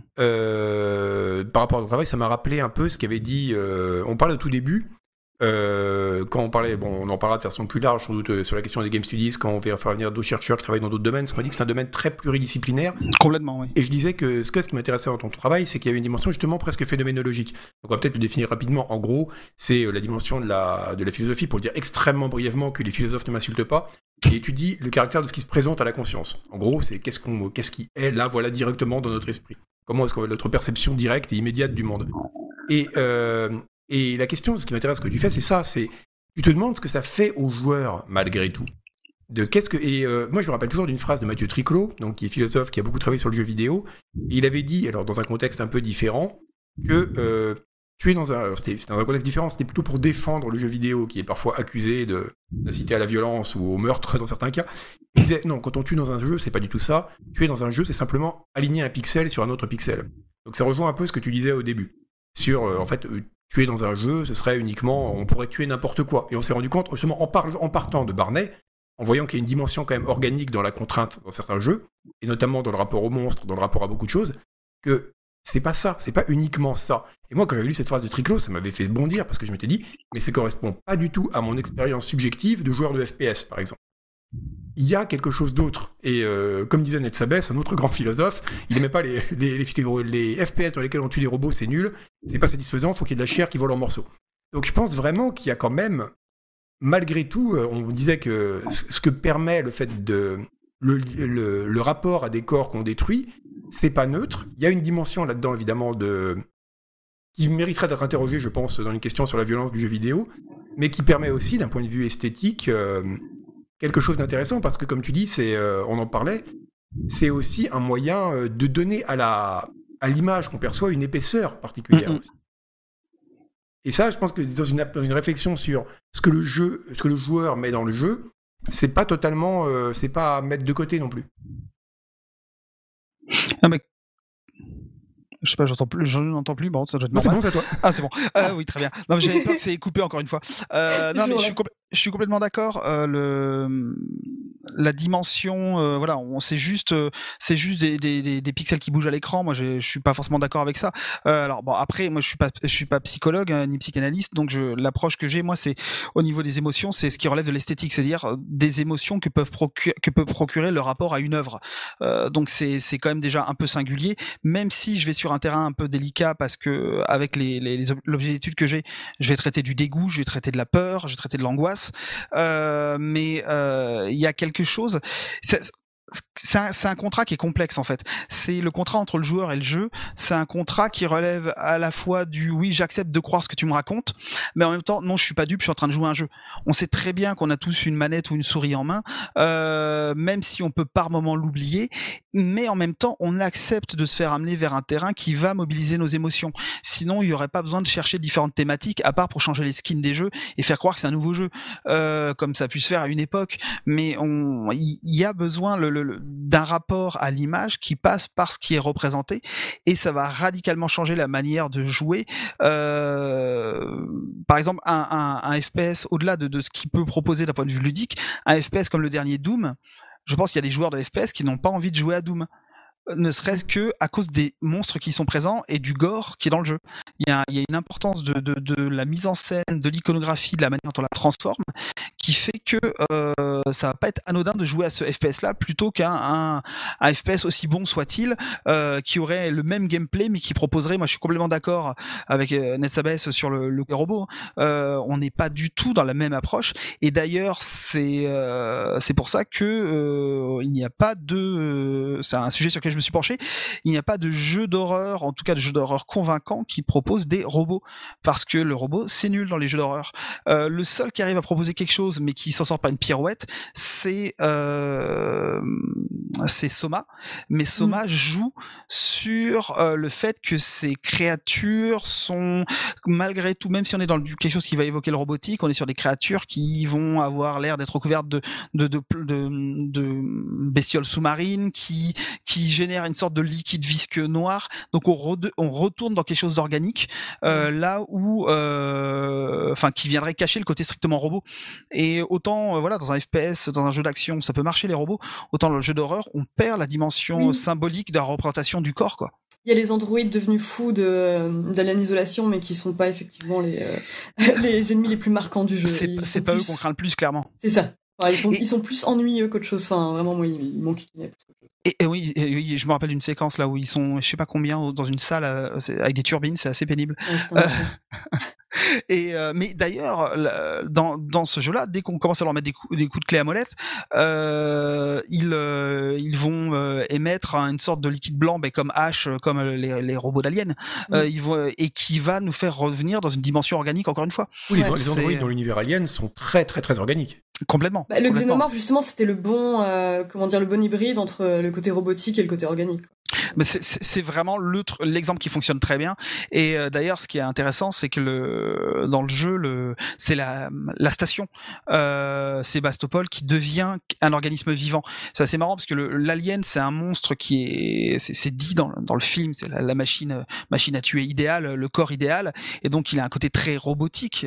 Euh, ce corps, il a beau baver, il a un côté très robotique.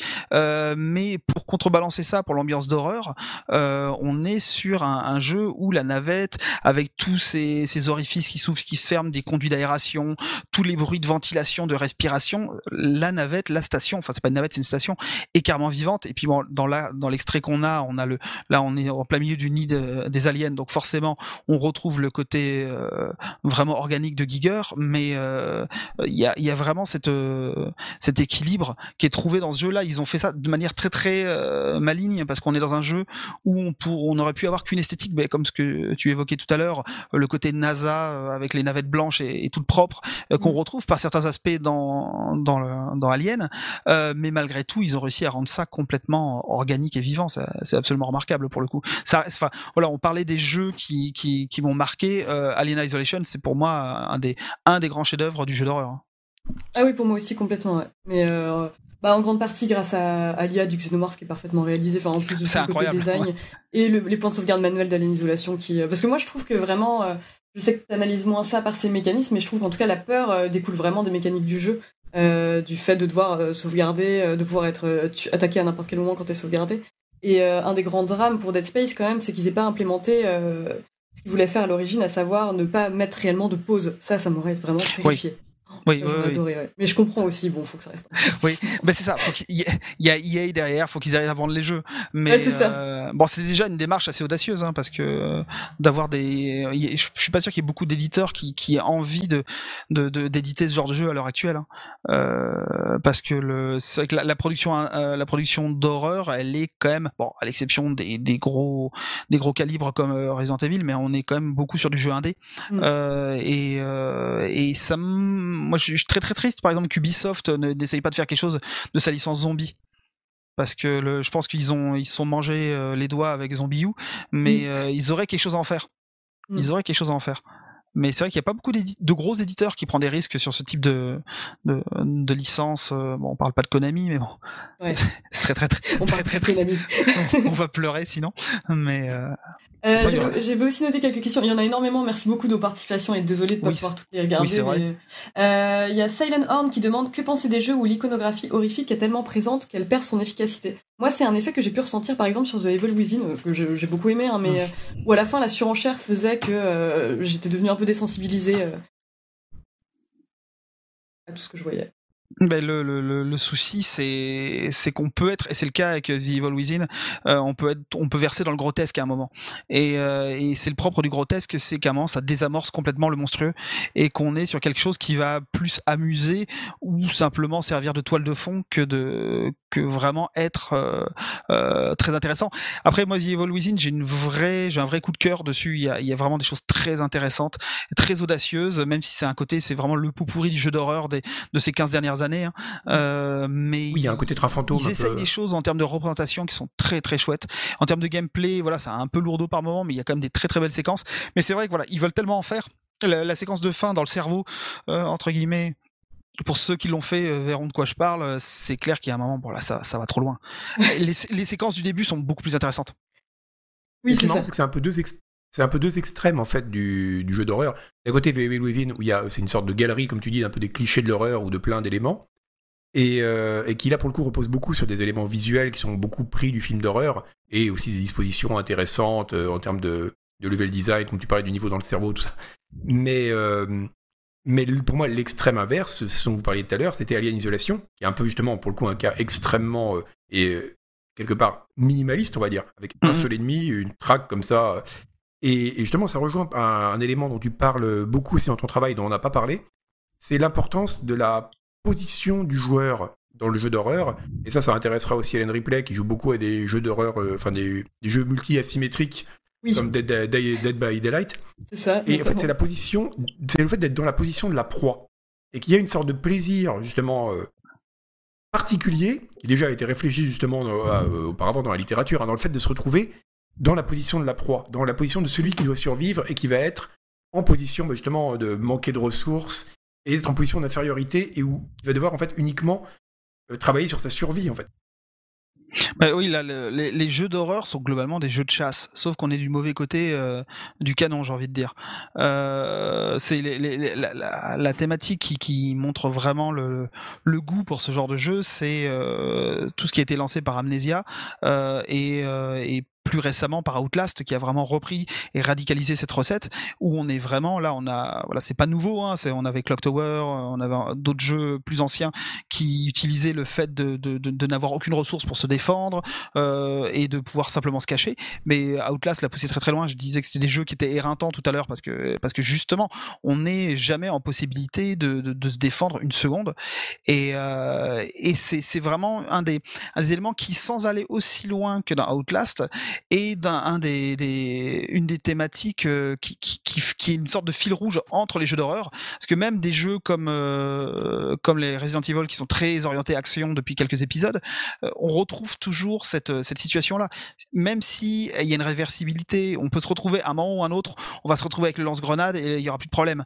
Euh, mais euh, malgré tout, on a quand même de longues séquences où, euh, notamment bah, dans le 7, ils ont vraiment forcé là-dessus. Euh, ils ont vraiment remis ce goût-là en place. Le fait que bah, dans les premières séquences du 7, on est vraiment en difficulté parce qu'on n'a rien pour se défendre. Mm. Euh, Ouais, Dans et- tous les Silent Hill aussi, avec des espèces de, de personnages incapables de se battre. Exactement. Et mais malgré tout, dans Silent Hill, on a euh, accès à des armes, à quelques éléments pour repousser les monstres, euh, ce que l'on ne va pas avoir dans euh, du tout dans Outlast. Là, on, avait un extrait d'Outlast 2. euh, clairement, voilà, c'est la, seule, chance que l'on peut avoir, c'est de se cacher au fond d'un baril ou quelque chose comme ça. Alors que Silent Hill, il y a quand même, on a quand même une petite marge. On a quand même quelques armes, même si même si on est quand même, et ça, c'est un des propres du survival horror. C'est de vraiment toujours nous, nous confronter face à des, des, des, forces qui sont surpuissantes et voire surnuméraires par rapport à nous. Et euh, on est rarement dans un dans quelque chose où on est en face à face. Euh, c'est pas c'est pas Sekiro où on fait euh, voilà on doit faire des, des combats d'escrime.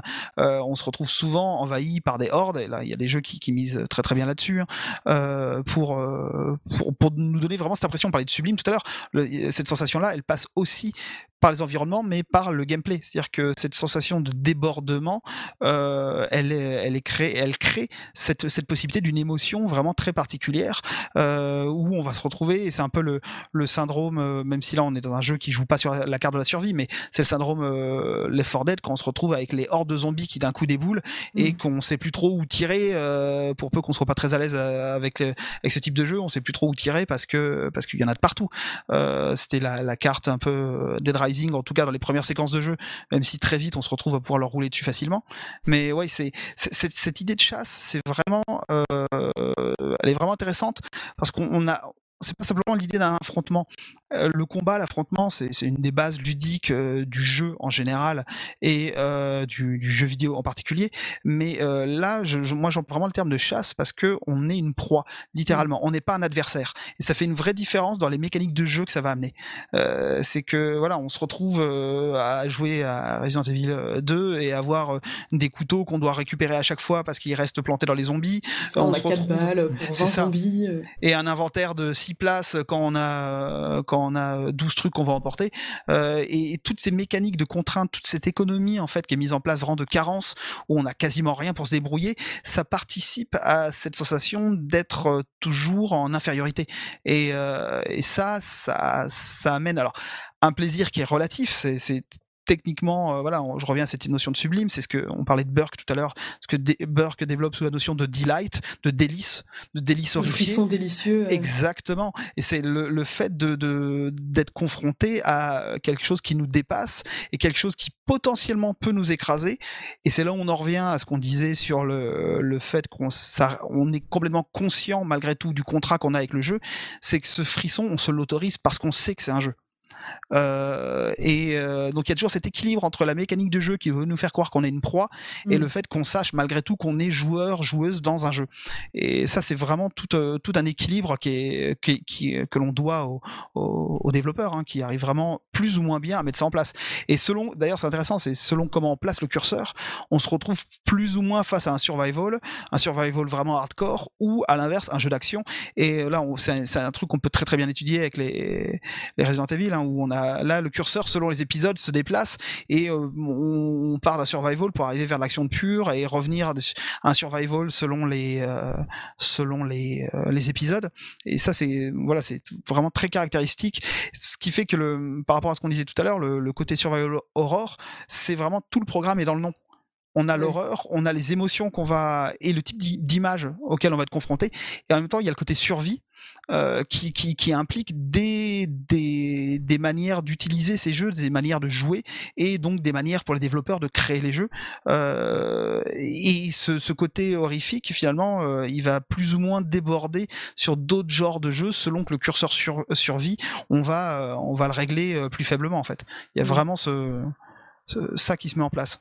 Ouais, ben justement, quand cette dynamique, euh, cette dynamique synergétique, enfin, c'est ce que tu décris, du coup, enfin, quand on passe. est ce qui relève de la, la chasse, en fait aux chasseurs, euh, c'est inverse. De toute façon, j'ai l'impression que c'est un peu inévitable parce que de toute façon, un jeu vidéo, je veux dire, même si tu commences avec peu de ressources, au bout d'un moment, ta connaissance euh, du terrain et le fait que tu apprennes à, à, gérer tes ressources fait que euh, tu te retrouves souvent à verser dans l'action, quoi. Et, et, très rares sont les jeux finalement qui te gardent dans la position de proie en permanence, même des jeux comme Dead by Daylight, donc il y a un jeu en, en multi-asymétrique où on est quatre contre un tueur. Au final, enfin moi j'ai l'impression en tout cas de, de parfois d'être plus la tueuse que, que, que la proie au bout d'un moment, quoi c'est dur de garder ce sentiment de fraîcheur en fait c'est compliqué. Et puis c'est toujours pareil, c'est une sorte entre guillemets d'accoutumance. C'est-à-dire que plus on va expérimenter ce genre de jeu, plus ça va être dur de nous faire sauter, sursauter en fait. C'est euh, on est à l'habitude des mécaniques, on a l'habitude mm. du terrain, on a l'habitude de des représentations. C'est vrai que voilà, sans dire qu'on est complètement blasé, euh, c'est compliqué d'avoir cette sensation, ce frisson qu'on peut avoir quand on découvre ce type de jeu.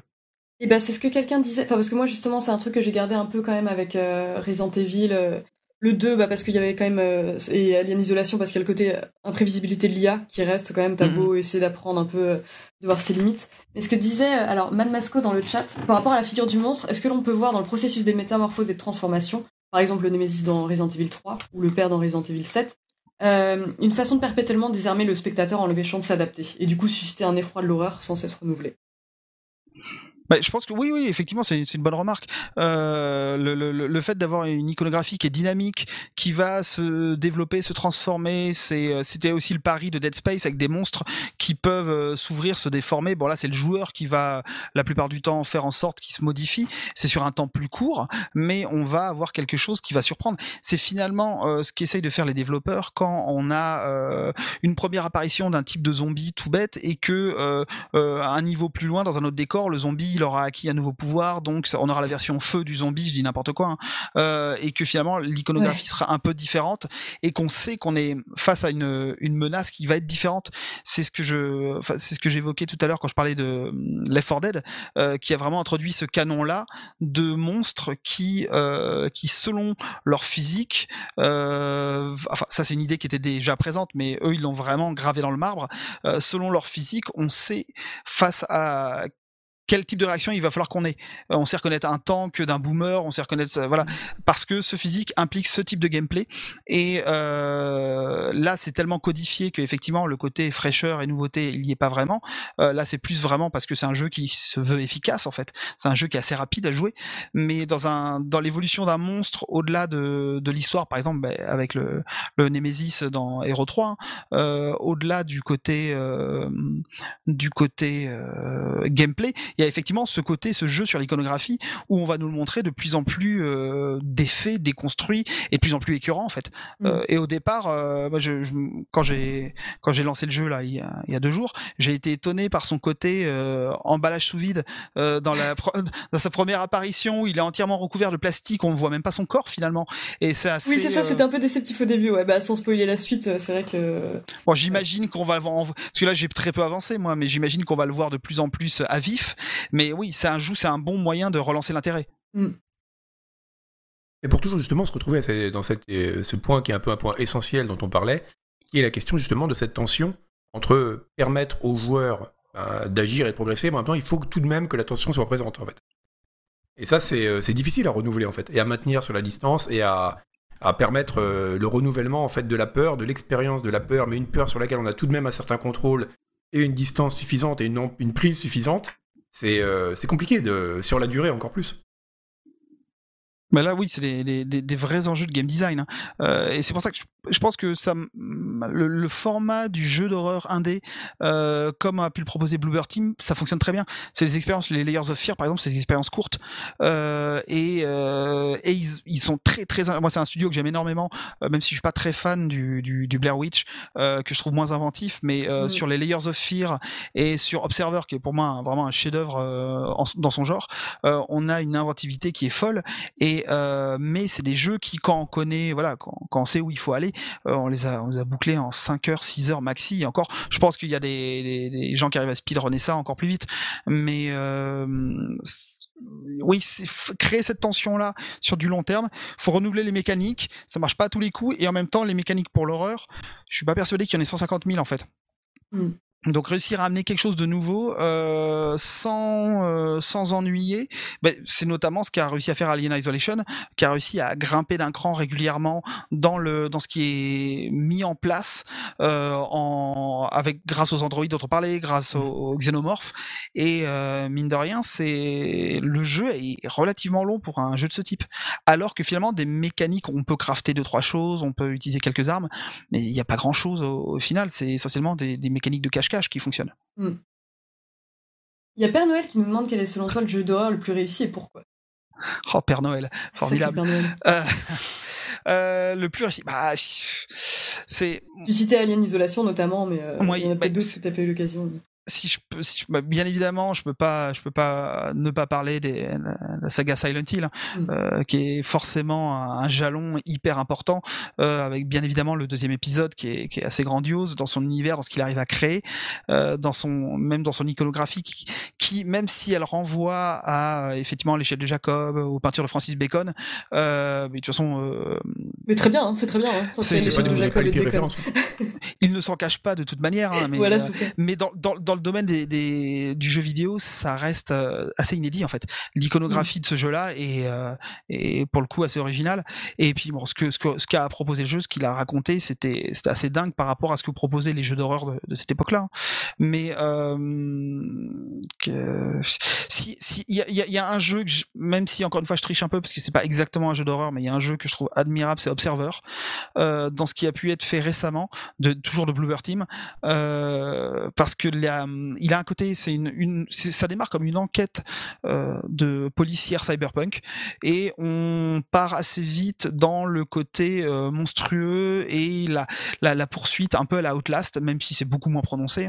Et ce qui est incroyable, moi là où je le trouve passionnant, c'est que c'est un jeu, c'est sans doute même le seul, même si Soma partait un peu dans cette direction-là, pour moi c'est le seul qui a compris comment faire peur avec du numérique.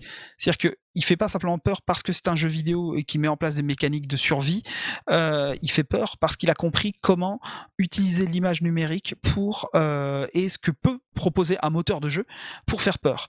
Et notamment tout le travail sur le glitch, tout le travail qu'il a où il, où il, bousille complètement les, les modèles 3D, les environnements pour nous faire perdre toute notion de ce qu'on est en train de voir, qu'on comprend plus dans quel espace on se trouve. Ils, euh, les, les, premières les premières heures, on va dire les deux trois premières heures, même les deux premières heures, euh, sont relativement classiques. Euh, et dès qu'on arrive vraiment dans le cœur du jeu, il joue sur tout ce qui est désagréable normalement dans un jeu vidéo, avec des boucles qui fonctionnent mal, avec euh, des, des, des, des, PNJ qui sont buggés, avec ce mmh. genre de choses. Et ils arrivent à créer de l'angoisse avec ça. Et c'est, euh, il y a un côté complètement méta sur ce que peut proposer le jeu quand il fonctionne pas, qui est, qui est, que je trouve absolument brillant, même si c'est pas forcément le meilleur jeu d'horreur en soi. Il utilise les ficelles de l'horreur dans un jeu qui est plutôt un jeu d'enquête cyberpunk pour proposer quelque chose vraiment qui est, admirable. Après, je... un jeu qui trouve qui réussit un tour de force assez intéressant, c'est euh, Dying Light, euh, parce qu'il arrive à proposer de l'horreur assez tenue, assez serrée dans un monde ouvert. Et je pense que c'est le, ce sont des jeux d'horreur en monde ouvert, c'est assez contre nature. Euh, il y en a très peu. Mmh. Et euh, Dying Light, pour moi, c'est vraiment, euh, ils ont réussi ça. Les, les, premières, euh, les premières sorties de nuit, quand on se retrouve face au rapace, là, c'est ce qu'on, c'est ce qui est à l'image. Euh, c'est, ça fait vraiment énormément flippé. Et j'ai beau être plutôt habitué, euh, j'avoue quand la première fois que j'ai joué à Dying Light, les premières sorties de nuit, euh, c'est la même chose quand on arrive dans les nids des rapaces. On fait pas le malin. Euh, et c'est euh, très très réussi. Ils ont réussi à construire euh, entre l'alternance jour et nuit les zombies classiques bateaux qui sont dont il faut se méfier, mais qui sont voilà lents et et le ils ont joué sur ce côté plongé dans le noir avec des monstres plus rapides. Donc ils ont mis c'est un peu la, double peine, hein, parce qu'à la fois on voit rien du décor et en plus on sait que les monstres qui peuvent nous tomber dessus sont plus puissants et rapides que ceux qu'on rencontre de jour.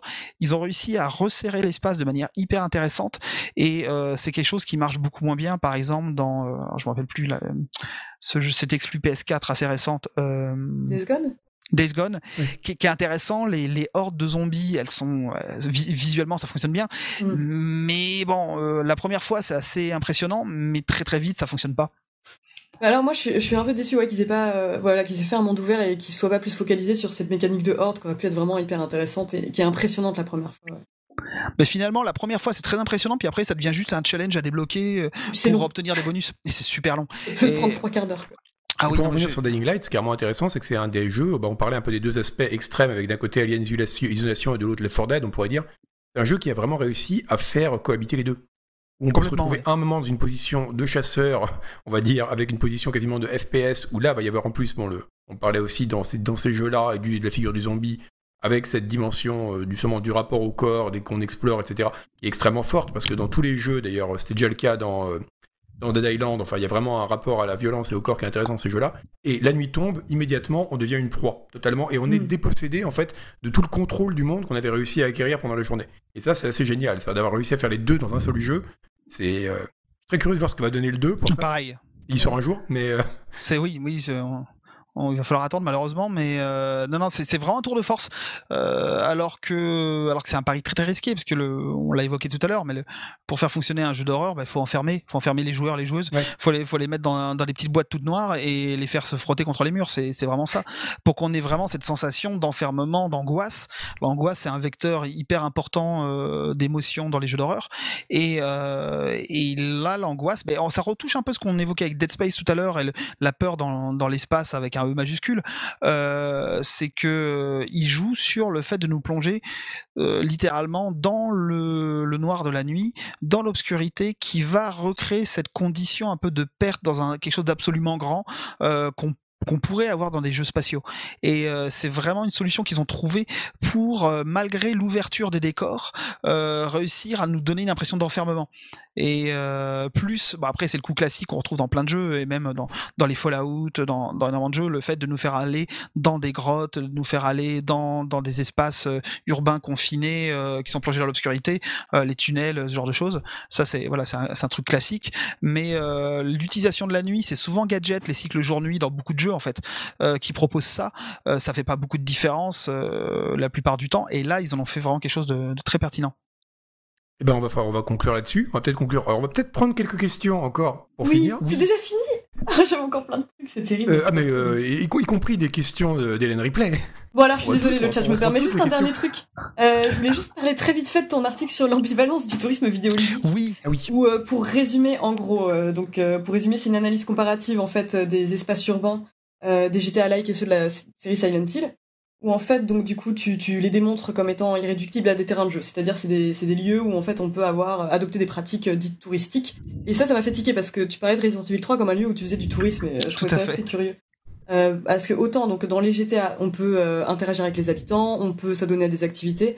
Dans Silent Hill, on est dans ce que tu appelles des zones mortes, euh, dénuées de, de tissu social. Et euh, ça, c'est une forme que, de tourisme que t'apparentes au, au, au, dark tourism, donc au tourisme noir ou au tourisme macabre. Et j'aurais bien aimé en fait que tu reviennes un peu sur cette analogie que tu fais. Euh... donc en gros, pour résumer, euh, c'est le tourisme macabre, c'est euh, le, le, tourisme qu'on fait dans des lieux qui sont liés d'une manière ou d'une autre à la mort, à la catastrophe. Complètement. Pripyat en Ukraine. Quoi. C'est ça, très bon exemple. Euh, oui, mais c'est euh, c'est quelque chose qui est le cas de Silent Hill, il est assez assez rigolo parce que Silent Hill, il, dans l'histoire du jeu, on, il y a une emphase qui est vraiment mise sur le tourisme.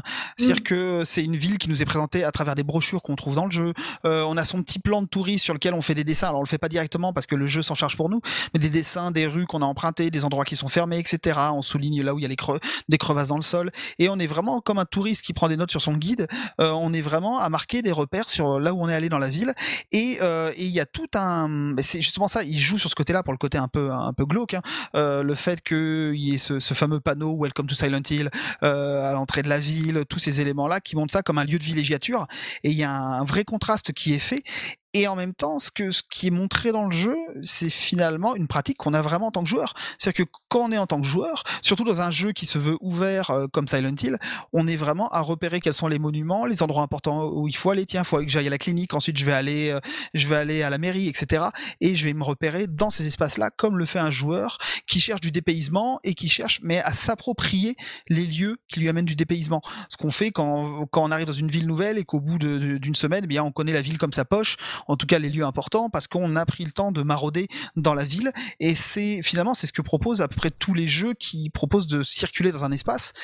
Et, euh, et encore une fois, dans l'exemple de Silent Hill 2, le, le, jeu propose vraiment cette activité-là en tout cas indirectement à travers le personnage euh, que l'on peut manipuler. Et au-delà de ça, c'est quelque chose qu'on peut adopter en tant que joueur vraiment directement dans sa posture. Et c'est l'exemple qu'on parlait de ça avant l'émission, mais de, de RE3 où je me retrouve moi à traîner pour faire des captures, pour visiter, pour voir le moindre élément de l'environnement, parce que c'est des jeux une fois qu'on l'a un peu nettoyé, qu'il y a plus de zombies, c'est des jeux qui sont tellement riches au niveau des environnements, au niveau de l'espace, qu'on a envie d'y passer du temps. Euh, on a envie de, de pratiquer, ben, comme tous ces gens qui vont à Pipriat ou qui vont visiter les bunkers à, à Berlin, euh, on a envie de, de, de, de se de se procurer quelques frissons, c'est ça, ça retouche encore la problématique du sublime. Hein. C'est mmh. comment se procurer, c'est le principe de l'urbex et en tout cas de l'urbex, on va dire modéré, pas pour les gens qui vont vraiment dans des endroits euh, absolument pas encadrés. Mais ce que t'appelles le goût du danger sans risque. c'est exactement ça. C'est le fait qu'on sait qu'on se met en danger, mais c'est un danger qui est tout relatif et c'est la définition même des jeux d'horreur. C'est on se met en danger, mais voilà, s'il nous arrive quelque chose, euh, c'est notre avatar qui prend cher. Euh, et euh, dans le dans le cadre du dark tourisme, c'est ce qui est proposé. On peut faire des visites des endroits cachés. Euh, euh, c'est comme les gens qui vont visiter les catacombes, etc. Euh, a priori, bon, les, les, on a même des guides touristiques qui proposent ça. Les, et parfois, on a un encadre, on a un encadrement vraiment avec des guides dans des lieux soi-disant non visitables. Donc voilà, la, la, mise en danger est toute relative. Si ce n'est qu'après, bon, contrairement aux jeux vidéo, en urbex, il y a vraiment des endroits où on peut vraiment se faire mal. Ça, c'est un autre problème quand on est sur des sites véritablement abandonnés où personne n'a fait un peu de repérage avant. Mais mais le, le, le procédé elle-même, c'est on on va visiter un endroit parce qu'il est flippant, parce qu'il est éventuellement angoissant, mais parce qu'on y prend un certain plaisir, parce qu'on a envie d'en tirer des images. Les gens qui font du urbex font généralement de la photographie. et les, les, personnes qui sont les plus aptes sur ces sujets-là, c'est souvent des très bons photographes parce que qu'ils y vont pour cette activité-là. Et dans les jeux maintenant avec les outils de capture, bon sur PC ça fait bien longtemps que ça existe, mais sur console c'est plus récent. on peut voilà garder des traces. moi je le fais à double titre, hein, à la fois pour le plaisir personnel puis à titre universitaire pour avoir de la documentation sur les choses dont je parle, mais le, le, le plaisir est véritablement là. Mmh. et puis la distance que permet la fiction fait qu'on n'a pas l'impression de capitaliser sur des, des, catastrophes passées comme si on allait à Tchernobyl. C'est ça. Je, trouve, je trouve ça beaucoup moins problématique de faire des captures dans Outlast que d'en faire à Tchernobyl. On est d'accord. Mais c'est dire, il y a quelqu'un dans le chat, c'est euh, Sparkly Fred qui parle de qui dit que Thinking City a tout à fait le même effet de tourisme mmh. horrifique. Et je pense qu'il y aurait vraiment quelque chose à faire sur le. Tu disais qu'il n'y a pas d'horreur dans les espaces ouverts dans les jeux vidéo, mais il y a quand même une figure récurrente du jeu vidéo, alors pas aussi récurrente que le zombie, mais récurrente quand même, bah, c'est un peu ce que tu appelles la zone morte. C'est on a ça dans Stalker, on a ça, j'ai actuellement ça dans Stygian auquel je suis en train de jouer. Euh, l'idée d'un lieu abandonné, dévasté, on a ça dans Pathologique, le jeu d'Ice Cloud, qui est absolument génial. Cette espèce d'endroit dévasté de. Je sais plus qui avait écrit à propos de Pathologique du premier quand il était sorti, que c'était euh, Oblivion avec un cancer. Et c'est vraiment ça. C'est une espèce de, de, lieu malade, ouvert, mais en même temps oppressant, même bien qu'il soit ouvert, il, y aurait quelque chose à faire là-dessus. Et donc juste avant de conclure, et c'est parfait parce que tu me parlais, euh, tu parlais justement de l'analogie, qu'en fait quand on fait du tourisme dans un jeu d'horreur ou dans un jeu à dans un jeu dans une zone morte, on fait vraiment du tourisme quelque part. Je voulais citer ce passage de ta thèse que je trouve euh, cette phrase magnifique en conclusion. Oh. Ah oui, attends, évidemment, on est là pour mettre l'invité en valeur. C'est vrai. Il est à noter que l'expérience de la peur par l'image vidéoludique a cela de remarquable qu'elle implique émotionnellement directement celui qui l'expérimente. Il ne s'agit pas ici de la représentation d'un affect, ni même de sa suggestion, comme pourrait le faire une image peinte, mais bien de son expérience immédiate. Et ça, c'est vraiment, bah, ça résume tout ce qu'on a dit sur le rapport au corps, sur le rapport à l'espace qu'on explore, et c'est ce qui fait, je pense, du jeu vidéo un média si intéressant pour l'horreur et pour l'expérience euh, subjective du sublime qui nous permet de vivre en fait. Sur ce, est-ce qu'on a des questions dans le chat qui restent? Oui, désolé, on n'a pas. Euh, c'est vrai qu'on n'a pas trop répondu là. Non, on n'a pas trop. On est. C'est d'une première encore une fois. Est désolé. Des mauvais élèves. Ah ouais, c'est clair. Oh, ça défile vite, ça défile vite. On avait une question intéressante, je crois, de que j'avais vu passer. Ah la VR. Ah oui, il y a beaucoup de gens qui demandaient effectivement euh, comment est-ce que toi tu conçois la VR pour le futur du jeu d'horreur? Est-ce que tu penses que la VR peut euh, être le futur du jeu d'horreur? Euh, bah, moi, j'ai un souci avec la VR, c'est que euh, j'adore la VR, euh, mais euh, pour le jeu d'horreur, je suis pas sûr que ce soit le, le, le meilleur dispositif dans la mesure où euh, des jeux, en tout cas, il faut réfléchir à des gameplays vraiment. En même temps, c'est le problème de la VR. Il faut réfléchir à des gameplays spécifiques, mmh. mais le gameplay des jeux de fuite, comme on peut avoir, et moi, c'est le problème que j'ai eu avec R7, des jeux de fuite en VR, c'est problématique au niveau de la cinétose, euh, au niveau ah du, mal de mer. C'est-à-dire que euh, moi, je, je, suis passionné par la VR quand la VR me demande pas de me déplacer. Euh, mmh. Et euh, un jeu comme, par exemple, enfin un jeu comme Outlast, ça serait insupportable en VR euh, parce qu'on passe notre temps à courir. C'est, il faudrait trouver, il faudrait peut-être revenir à des formules façon Alone in the Dark, premier du nom, premier, le premier Resident Evil, avec des caméras. Oui, tu peux montrer quelques images d'Alone vite fait parce que c'est. Mmh avec des caméras euh, fixes, euh, comme on a dans les, les vieux Resident, euh, donc qui ont, qui ont repris ça à Alone in the Dark, hein, euh, on aurait quelque chose qui fonctionnerait, je pense, beaucoup mieux. En, et euh, il y a eu des, des, tentatives comme ça. Il y a un petit jeu qui s'appelle euh, Theseus sur PSVR. Ah, qui, euh, bah, qui est un petit jeu qui reprend le, la thématique de Thésée et les Minotaures, où on se déplace dans un labyrinthe. C'est une sorte de, de, de Thésée euh, cross euh, Uncharted en VR. Et sauf que c'est des caméras fixes. Quelques moments où la caméra et la troisième personne, on suit le personnage de dos, ce qui fait qu'il y a un petit effet de caméra qui peut éventuellement remuer l'estomac, mais globalement, c'est des caméras fixes. Et ça fonctionne vraiment très très bien. Et, et ça, je pense que ça serait une recette intéressante. Et malheureusement, mmh. c'est que le, c'est le, le drame de la VR, c'est que le premier réflexe des développeurs c'était de se dire ça va être génial à la première personne. Alors que je, pour moi, la VR fonctionne très bien à la troisième personne. Alors, je, vois ce que tu dis. Enfin, moi, personnellement, j'ai adoré R7, mais, mais euh, très égoïstement, parce que j'ai pas eu de problème de cinétose. Parce que finalement, si c'est qu'un obstacle euh, technique, parce que ça, c'est quelque chose qui a vocation à être réglé, est-ce que tu penses pas que ça se prête bien à la première personne justement parce que tu as cette absence de distance et cette impossibilité de fuite vraiment avec qui est renforcée par le casque VR bah, je pense qu'il faudrait que le, le faudrait trouver les recettes au niveau du, du, du game design mmh. euh, pour essayer d'obtenir quelque chose d'intéressant.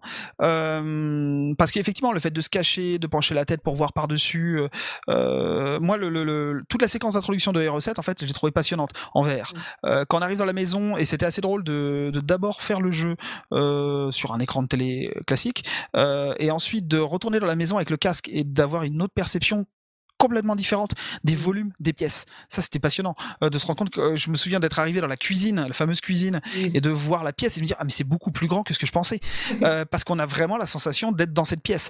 Et pour ça, pour le côté, en fait, il faudrait des jeux à la Blobber Team, des jeux où, comme dans Layers of Fear, on peut avancer à un rythme la plupart du temps, en tout cas le premier épisode assez lent, on peut se déplacer lentement, mais c'est l'espace qui se modifie autour de nous. Et là, je pense qu'il y aura des choses à faire. Si moi, je reste même avec la cinétose, euh, enfin même sans la cinétose, le fait de nous faire courir en sachant qu'il y a toujours le problème de on court pas vraiment et vaudrait mieux des jeux où, d'un coup on est, où on est confronté à des choses euh, sans aller vers des jumpscares un peu crétins, mais euh, où on est spectateur par contre pour quelque chose qui, qui, irait vers le sublime. Si un jour on arrive à avoir des casques en verre qui nous permettent d'avoir euh, une résolution incroyable et d'avoir des lointains époustouflants, euh, bah, par exemple des séquences comme euh, ce qu'on peut voir au tout début du dernier Doom où on sortit d'un immeuble, on arrive et on voit des, des, monstres gigantesques qui passent entre les immeubles. Euh, si on arrivait à avoir ce genre de rendu qui joue sur le colossal, sur le gigantesque en VR, à mon avis, ça pourrait permettre des, des vraies sensations très impressionnantes. Et justement, vas-y, pardon. Euh, je pensais pour des jeux spatiaux, justement, il y aurait des trucs à faire. Ah bah une des expériences les plus incroyables, justement, j'allais dire, que j'ai eu en, VR, c'était un truc tout bête, c'était avec des, euh, une appli euh, Oculus qui était sortie au début sur des, en gros, visite du système solaire. Et quand on se retrouve à côté de Jupiter, grandeur à l'échelle 1-1, il y a quelque chose d'extrêmement. Là, bah là, pour le coup, on est vraiment dans la forme la plus euh, primitive, on va dire, et la plus euh, caricaturale du sublime. Et c'est vraiment une expérience que la VR peut apporter qu'on ne peut pas avoir sur un écran. En tout cas, pas du tout de la même façon. Oui, oui. Il y a une question intéressante de Chino452 par rapport au rapport à l'image, de Chino457 dans le, dans le chat. C'est pas vraiment une question, mais il dit Moi, je me demande si un Silent Hill avec les moyens d'aujourd'hui, ça ferait flipper. Je sais pas, je trouve que le côté brumeux du jeu apporte beaucoup à l'ambiance. Et ça, c'est vrai. On parlait de la question de la représentation, bon, avec l'exemple typique de Lovecraft, comment on représente l'ineffable, etc. Mm. Mais, et là, il y avait les images du premier Alone in the Dark. Est-ce que le jeu vidéo, quelque part aussi, euh, en particulier les jeux vidéo de l'époque, on va dire PlayStation 1 et précédente, par leur degré euh, d'iconicité faible, on pourrait dire parler savamment, enfin, en tout cas, par la faible euh, fidélité visuelle, ça laissait pas, pour dire ça beaucoup, beaucoup plus simplement, une place à l'imagination qui peut être utile pour l'horreur aussi oui, ça, c'est une piste qui est vraiment très intéressante. Moi, j'ai un ami comme ça qui est, qui est beaucoup plus flippé par les, les, vieux jeux à gros pixels que par les jeux euh, très, très détaillés. Et effectivement, c'est le, le, le, grain qu'il peut y avoir dans Silent Hill et, et pour le coup très intéressant. Mais il y a des jeux qui exploitent ça, même récemment. Paratopic, par exemple, qui est, qui est une production euh, récente, fait euh, un revival de, de, de, de jeux PS1 avec des textures dégueulasses, mais qui joue, qui donne une impression, c'est très, très lynchien pour, pour utiliser ce terme tarte à la crème, mais ça donne un côté beaucoup plus dérangeant que si le jeu avait été euh, beaucoup plus réaliste en termes de rendu. Et c'est d'ailleurs euh, des, une des réflexions à mener sur la qualité des textures, la qualité des rendus euh, d'un point de vue des, développeurs. Euh, on a beaucoup de, jeux d'horreur indé qui essayent d'utiliser l'Unreal Engine 4 pour avoir le, les textures les plus réalistes, les plus machins. Sauf que entre temps, ils oublient complètement de travailler la, texture de l'image, de travailler vraiment le rendu des couleurs, des, des lumières d'ambiance, et ça donne des choses qui sont très et, pas très intéressantes. Et euh, j'en ai, malheureusement essayé un paquet comme ça de petits jeux d'horreur qui, qui essayent, hein, qui sont, voilà, ils ils veulent essayer, mais en termes d'image, de couleur, de rendu, il se passe rien parce que on a l'impression de voir les assets qui sont tout droit sortis du moteur et mmh. euh, sans qu'il y ait rien derrière. Alors que euh, moi j'ai un autre exemple que Silent Hill, même si c'est un peu plus récent, ça va être la, la série des Sirens euh, et notamment avec Siren Blood Curse sur PS3 euh, qui, qui travaille un rendu granuleux dégueulasse, on dirait de la pellicule vraiment complètement bousillée, mais sans tomber dans le cliché de on va mettre des, des poils sur l'image comme si on avait une vieille pellicule de cinéma.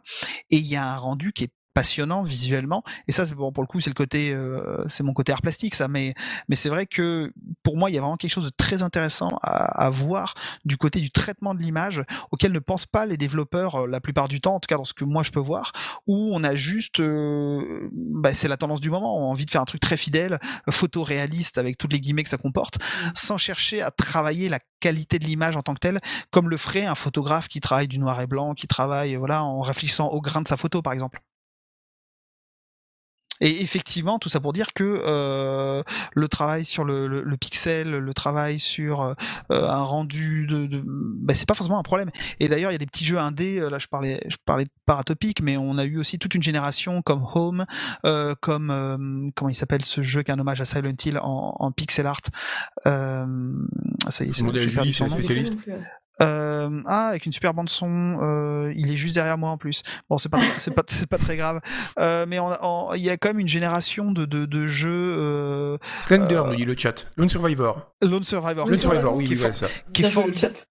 bravo. Qui est formidable et qui a un chat, c'est vraiment très intéressant. Et il y a eu Worst Van Death du, du, du, développeur de Home récemment, qui est aussi très intéressant parce qu'il joue sur ce pixel art un peu cracra, mais pas tant que ça. Et effectivement, le, quand on est face à des, des sortes de représentations très, très en bouillie de pixels littéralement, mais ça marche assez bien pour, euh, pour que l'imagination fasse son travail quoi. C'est quelque chose, euh, bah, voilà, on voit l'autre Survivor, euh, Survivor euh, Worse Than Death, on est sur des, voilà, des, des, idées qui fonctionnent vraiment bien. et c'est vrai que le, le photoréalisme, c'est le problème, c'est quand on n'a pas le, les moyens pour euh, avoir un rendu qui fonctionne vraiment bien, euh, soit parce qu'on s'appelle Capcom et qu'on a des moteurs absolument dingues, euh, soit parce qu'on est Bluebird Team et que c'est incroyable qu'ils sont 8 et ils arrivent à faire un truc délirant à 8. ben, la plupart du temps, même quand les bonnes intentions sont là, je pense par exemple à Infliction qui est sorti récemment, qui est, enfin en tout cas sur console, qui, est, a des pistes, qui est intéressant, mais les premières minutes c'est l'enfer parce qu'on est sur ces représentations de banlieue américaine avec que des assets sortis de, directement de, des banques euh, Unreal Engine ou euh, qu'on a vu dans 100 000 jeux avant. Et euh, c'est voilà avec un traitement de la lumière qui est qui est qui est pas très intéressant et sans travail sans travail sur le grain de l'image, c'est dommage parce que le jeu a des choses à raconter. Il est mais on tombe dans un truc où qui fait vraiment très scolaire dans le mauvais sens du terme. Je regarde, on a aussi une question, savoir est-ce que ce serait possible d'imaginer, alors là on est un peu dans l'extrême inverse de la VR, et euh, c'est vrai qu'on a beaucoup de questions, c'est amusant d'ailleurs de voir les questions posées. Il y en a énormément, mais je suis désolé pour tous qu'on a surtout, C'est surtout c'est beaucoup de questions qui portent sur le, le médium en fait. Donc la mm. question de la VR, la question de, bah, justement de la qualité de l'image, de la fidélité graphique. Et là une question, est-ce qu'un jeu d'horreur sur un portable c'est imaginable, ou sur un petit écran? Parce que c'est vrai que la question, alors j'aime pas le mot parce qu'il est très très tarte à la crème et il veut pas dire grand chose, mais la question de l'immersion joue beaucoup quand même dans l'horreur. Mm. Et, euh, et est-ce que c'est possible d'imaginer de l'horreur sur un petit écran? Il faudrait, il faudrait des, euh, des mécanismes très différents. Oui, je pense que c'est vraiment là, c'est une question de game design. Je, euh, alors moi, je suis pas du tout porté sur le jeu mobile, donc c'est vrai que j'ai pas d'exemple en tête. Ça existe peut-être. J'ai eu le malheur de vouloir essayer. Il y a eu un Dead Space sur mobile. J'ai eu le malheur. J'ai eu le malheur de vouloir y jouer. C'est une catastrophe parce qu'ils ont essayé de faire ça Dead Space en petit, ça ne marchait pas. Euh, puis en tactile, euh, l'enfer. Euh, mais euh, il y a sans doute des choses à faire. Je sais qu'il y avait eu euh, les studios, les éditions volumiques d'Étienne Mineur avaient fait un projet autour de Romero avec un. Alors, mais c'est toujours pareil, les éditions volumiques, c'est un mélange de d'utilisation du numérique et de d'éléments en papier. et donc c'était un mélange de livres et de d'éléments qui apparaissaient sur le smartphone autour de Romero qui était intéressant, mais c'était pas un jeu vidéo au sens strict du terme. Euh, après, je je pense qu'il faut trouver des mécaniques très spécifiques. Euh, peut-être euh, peut-être quelque chose très narratif à la comment s'appelait ce, ce jeu ah, ce jeu où on correspond avec un, un astronaute. Quelque chose line. Comment Lifeline. Lifeline, voilà. Peut-être quelque chose à la, à la Lifeline très horrifique. Ben là, pour le coup, on pourrait jouer l'horreur Lovecraftienne euh, en étant que dans du textuel. Euh, il y aurait peut-être quelque chose à faire. Mais c'est vrai que hmm, euh, le, le, rapport à l'écran, ça pose quand même problème, je pense. Oui. On a une question de Valérie 852 sur l'utilisation des souterrains. C'est vrai qu'on a, ça change un peu la question du support. Euh, qu'est-ce qu'on pense de l'utilisation, enfin qu'est-ce que tu penses en l'occurrence, de l'utilisation des souterrains dans l'iconographie horrifique, avec notamment l'idée de l'écrasement, euh, éventuellement aussi l'idée de lien avec la Terre, ça c'est un truc qui est assez intéressant dans le, dans le cosmicisme, mais on sortirait complètement du sujet. mais, mais oui, l'idée de est-ce que le souterrain, c'est une figure intéressante dans l'horreur? Dans le jeu d'horreur notamment. Ah, c'est une, une figure star. C'est euh, toutes les thématiques qu'on retrouve dans, dans l'horreur euh, et même dans les jeux les plus contemporains qui soient, c'est les thématiques qui sont héritées de la littérature gothique euh, du XVIIIe siècle. Et le souterrain, c'est le lieu idéal d'enfermement. C'est le lieu qui qui, qui croise tous les symbolismes. On est à la fois dans quelque chose qui qui est secret, qui est caché, qui éloigne de la surface du sol et qui amène symboliquement vers les enfers. et on est, c'est un lieu d'enfermement, c'est un lieu où on peut se perdre euh, on pense au, souterrain des mines, et c'est pas pour rien qu'on retrouve ça dans énormément. Enfin, je, euh, je, que ça soit RE4, que ça soit euh, que ça soit The Forest, que ça soit voilà, on peut prendre des jeux récents, des jeux plus anciens. on va avoir des séquences en souterrain. Il y a ça dans Outlast aussi, mmh. parce que c'est, on, parlait du motif de la catabase, donc cette descente aux enfers comme comme motif narratif. c'est le souterrain, c'est l'accès à l'au-delà, c'est l'accès à l'ailleurs, mais l'ailleurs le plus angoissant qui soit, parce que on sait pas où ça débouche, ça ressemble à rien, puis c'est informe. On parlait de, du rapport à la matière euh, à travers le corps, mais euh, littéralement un tunnel sous terre, on appelle ça un boyau. Euh, mmh. Donc on est dans quelque chose qui symboliquement est très très fort. Non, mais surtout, j'ai dit penser, justement, avec la question sur le souterrain, ce que tu disais sur la catabase, mais quelque chose qui est tout bête. Oui, la catabase, avec des gens posent la question qui n'étaient pas là au début dans le, dans le chat. La ah, catabase, donc c'est un motif, en gros, la descente aux enfers. récurrent de la descente aux enfers. On a dans des mythes, mythes d'Orphée ou d'autres. Et moi, ça m'a fait penser, j'ai jamais fait le lien, mais ça au roguelike. Alors, le roguelike, techniquement, mm. le roguelike traditionnel, on va dire, c'est pas un format d'horreur à proprement parler, même s'il y a des roguelikes d'horreur, mais c'est quand même dans une sorte de logique, même chose, et qui là, pour le coup, est vraiment très vidéoludique en plus. On a la dimension de l'infini, puisqu'on descend dans des, des, corridors générés aléatoirement qui peuvent continuer jusqu'à la fin des temps. Enfin, oui, c'est Borges aux enfers, quoi. Oui, Et il y a vraiment cette dimension-là. Euh, le, motif, on a ça dans Diablo 1, par exemple, qui est vraiment très intéressant, une espèce de descente jusqu'aux enfers, littéralement, euh, qui est très très présente en effet. Euh, Julie, si tu vois des questions Ah mais il y en a trop, il y en a trop. Il y en a trop, il y en a trop, voilà. Et on n'a même pas parlé de Bloodborne en plus. Mais bon. Euh... c'est vrai. Parce que tu parlais du, tu parlais du roman, euh, enfin tu parlais du gothique du 18e, et donc du coup tu as aussi écrit un article sur Bloodborne pour la revue Immersion où tu parles un peu de de la nuit dans Bloodborne, qui a quand même une spécificité qui est pas juste un comment dire un, motif esthétique qui a, une certaine importance. Mais bon, je vais peut-être pas te faire revenir là-dessus à 5 minutes de la fin. Oh bah moi, ça, moi je suis pas pressé, ça me va. Hein, mais euh... non, mais c'est vrai que Bloodborne, je... c'est un jeu dont je parle régulièrement quand je veux parler d'horreur, quand bien même c'est pas un jeu d'horreur à proprement mm. parler, parce que au-delà du gameplay, il a tout le tout le descriptif de ce que peut proposer l'horreur. Euh, l'horreur héritée du gothique, euh, mais vraiment au sens propre du terme, c'est ce qu'on appelle le roman noir du XVIIIe siècle, mm. euh, qui sont des histoires d'enfermement dans des châteaux, de de catacombes à visiter et qui sont liées à une esthétique très particulière. Et ça, c'est moi, c'est ce qui m'a. J'étais déjà, j'étais relativement intéressé par les Dark Souls. C'était pas spécialement mon, en termes d'univers, ma, ma cam. Et le jour où j'ai découvert Bloodborne, j'ai enfin, complètement craqué euh, parce qu'on a au niveau de, la représentation quelque chose qui qui, qui est complètement lié euh, à, à, la fois ce, cette littérature euh, 18e et en même temps à la peinture du 19e siècle. Il y a, il y a un travail artistique absolument euh, incroyable dans, dans ce jeu et, euh, et qui va, ils arrivent à développer vraiment tout le catalogue de ce qui peut euh, créer de la peur et et de l'angoisse tel que c'est hérité dans, euh, dans le gothique et, euh, et plus une relecture romantique par-dessus. Enfin, il y a énormément de choses. Enfin, on mm. pourra en parler pendant des heures, le Bloodborne. Et euh, si, ce n'est que je disais que c'est pas un jeu d'horreur, mais ce qui est très fort, et ça, c'est le propre des jeux From Software, c'est c'est que finalement, leur mécanique de jeu, elles ont beau être basées sur l'action, on est tellement dans le, avec cette fameuse difficulté, voilà, tant débat, tant C'est intéressant parce que du coup, ce que tu disais, c'est que le, le côté, enfin, l'allusion au roman gothique du 18e, elle se fait par rapport à la représentation, l'esthétique mais aussi par rapport au gameplay, parce que dans ces romans, il y a la notion de l'humain ramené à sa propre condition. Complètement. Et euh, que tu retrouves en fait euh, dans ces jeux ultra difficiles où tu dis où il faut se garder de tout triomphalisme parce que euh, très vite en fait t'es ramené à ta, ta faiblesse quoi.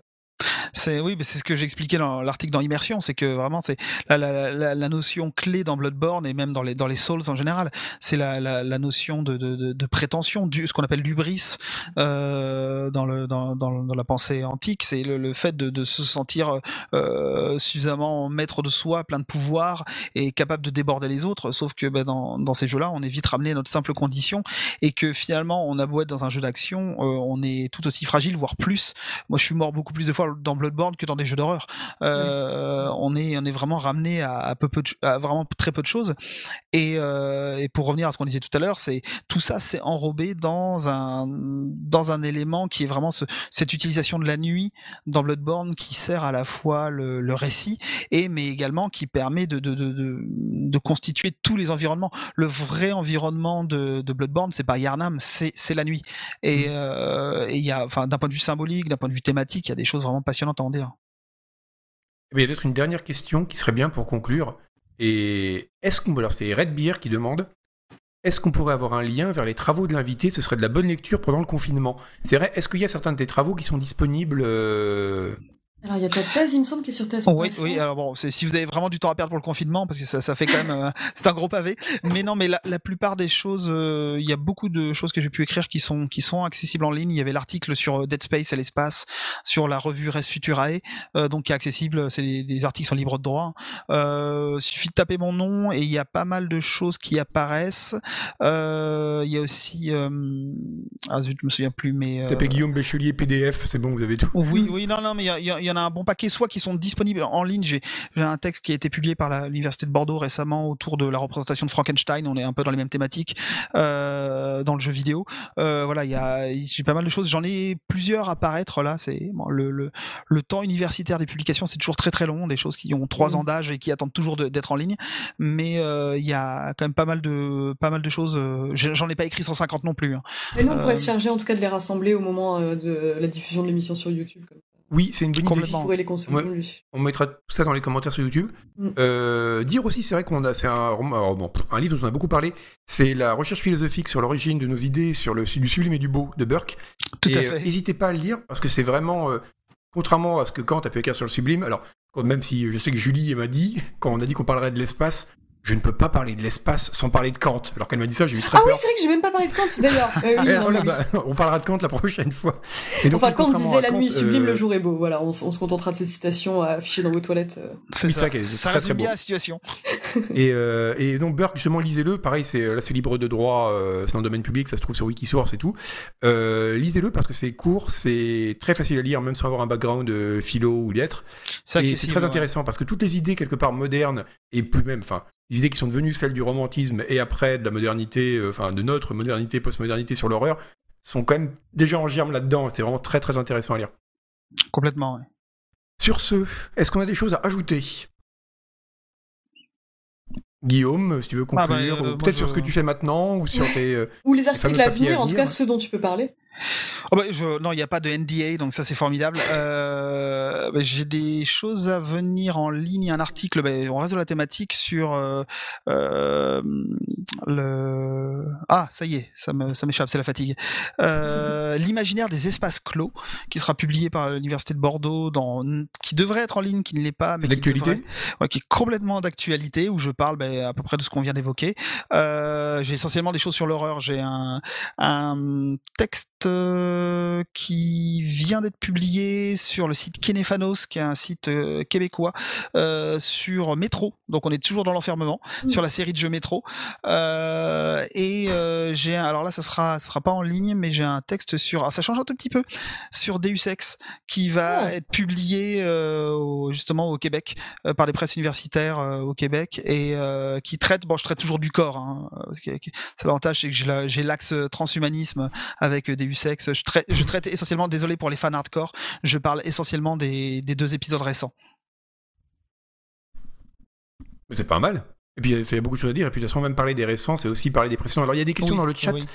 Pour, euh, sur Burke, alors le titre exact du livre, que j'ai là, vous voyez, c'est pas épais, encore il y a toute la préface dedans, donc c'est beaucoup moins épais que ça en vrai. C'est Recherche philosophique sur l'origine de nos idées du sublime et du beau. Et euh, vous tapez Burke, B-U-R-K-E, sublime, vous le trouverez sans problème.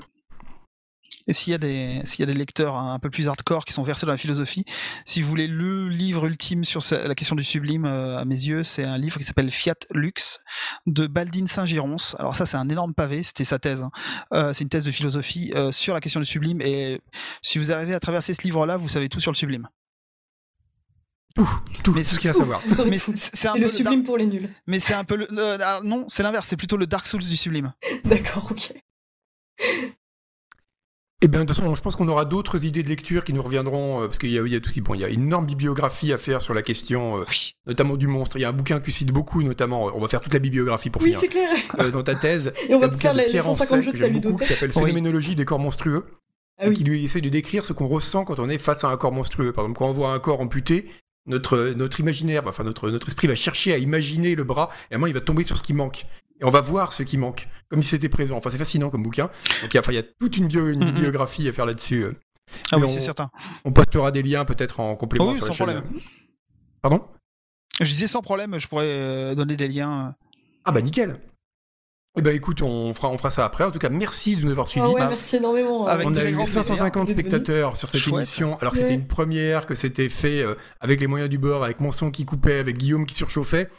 c'était euh, c'était admirable. Et alors Monsieur Chat à la réalisation, Ouais, merci chat, vraiment. euh, incroyable, hein, un truc de fou. notre parce que- phare dans la nuit. Et à la technique aussi, je le remercie pour tous les, les réglages euh, avant l'émission. Ça a été toute une histoire. Ah oui, non mais là c'est euh, à ce niveau-là, c'est du génie, c'est du sublime. voilà, J'ai un setup de fou là.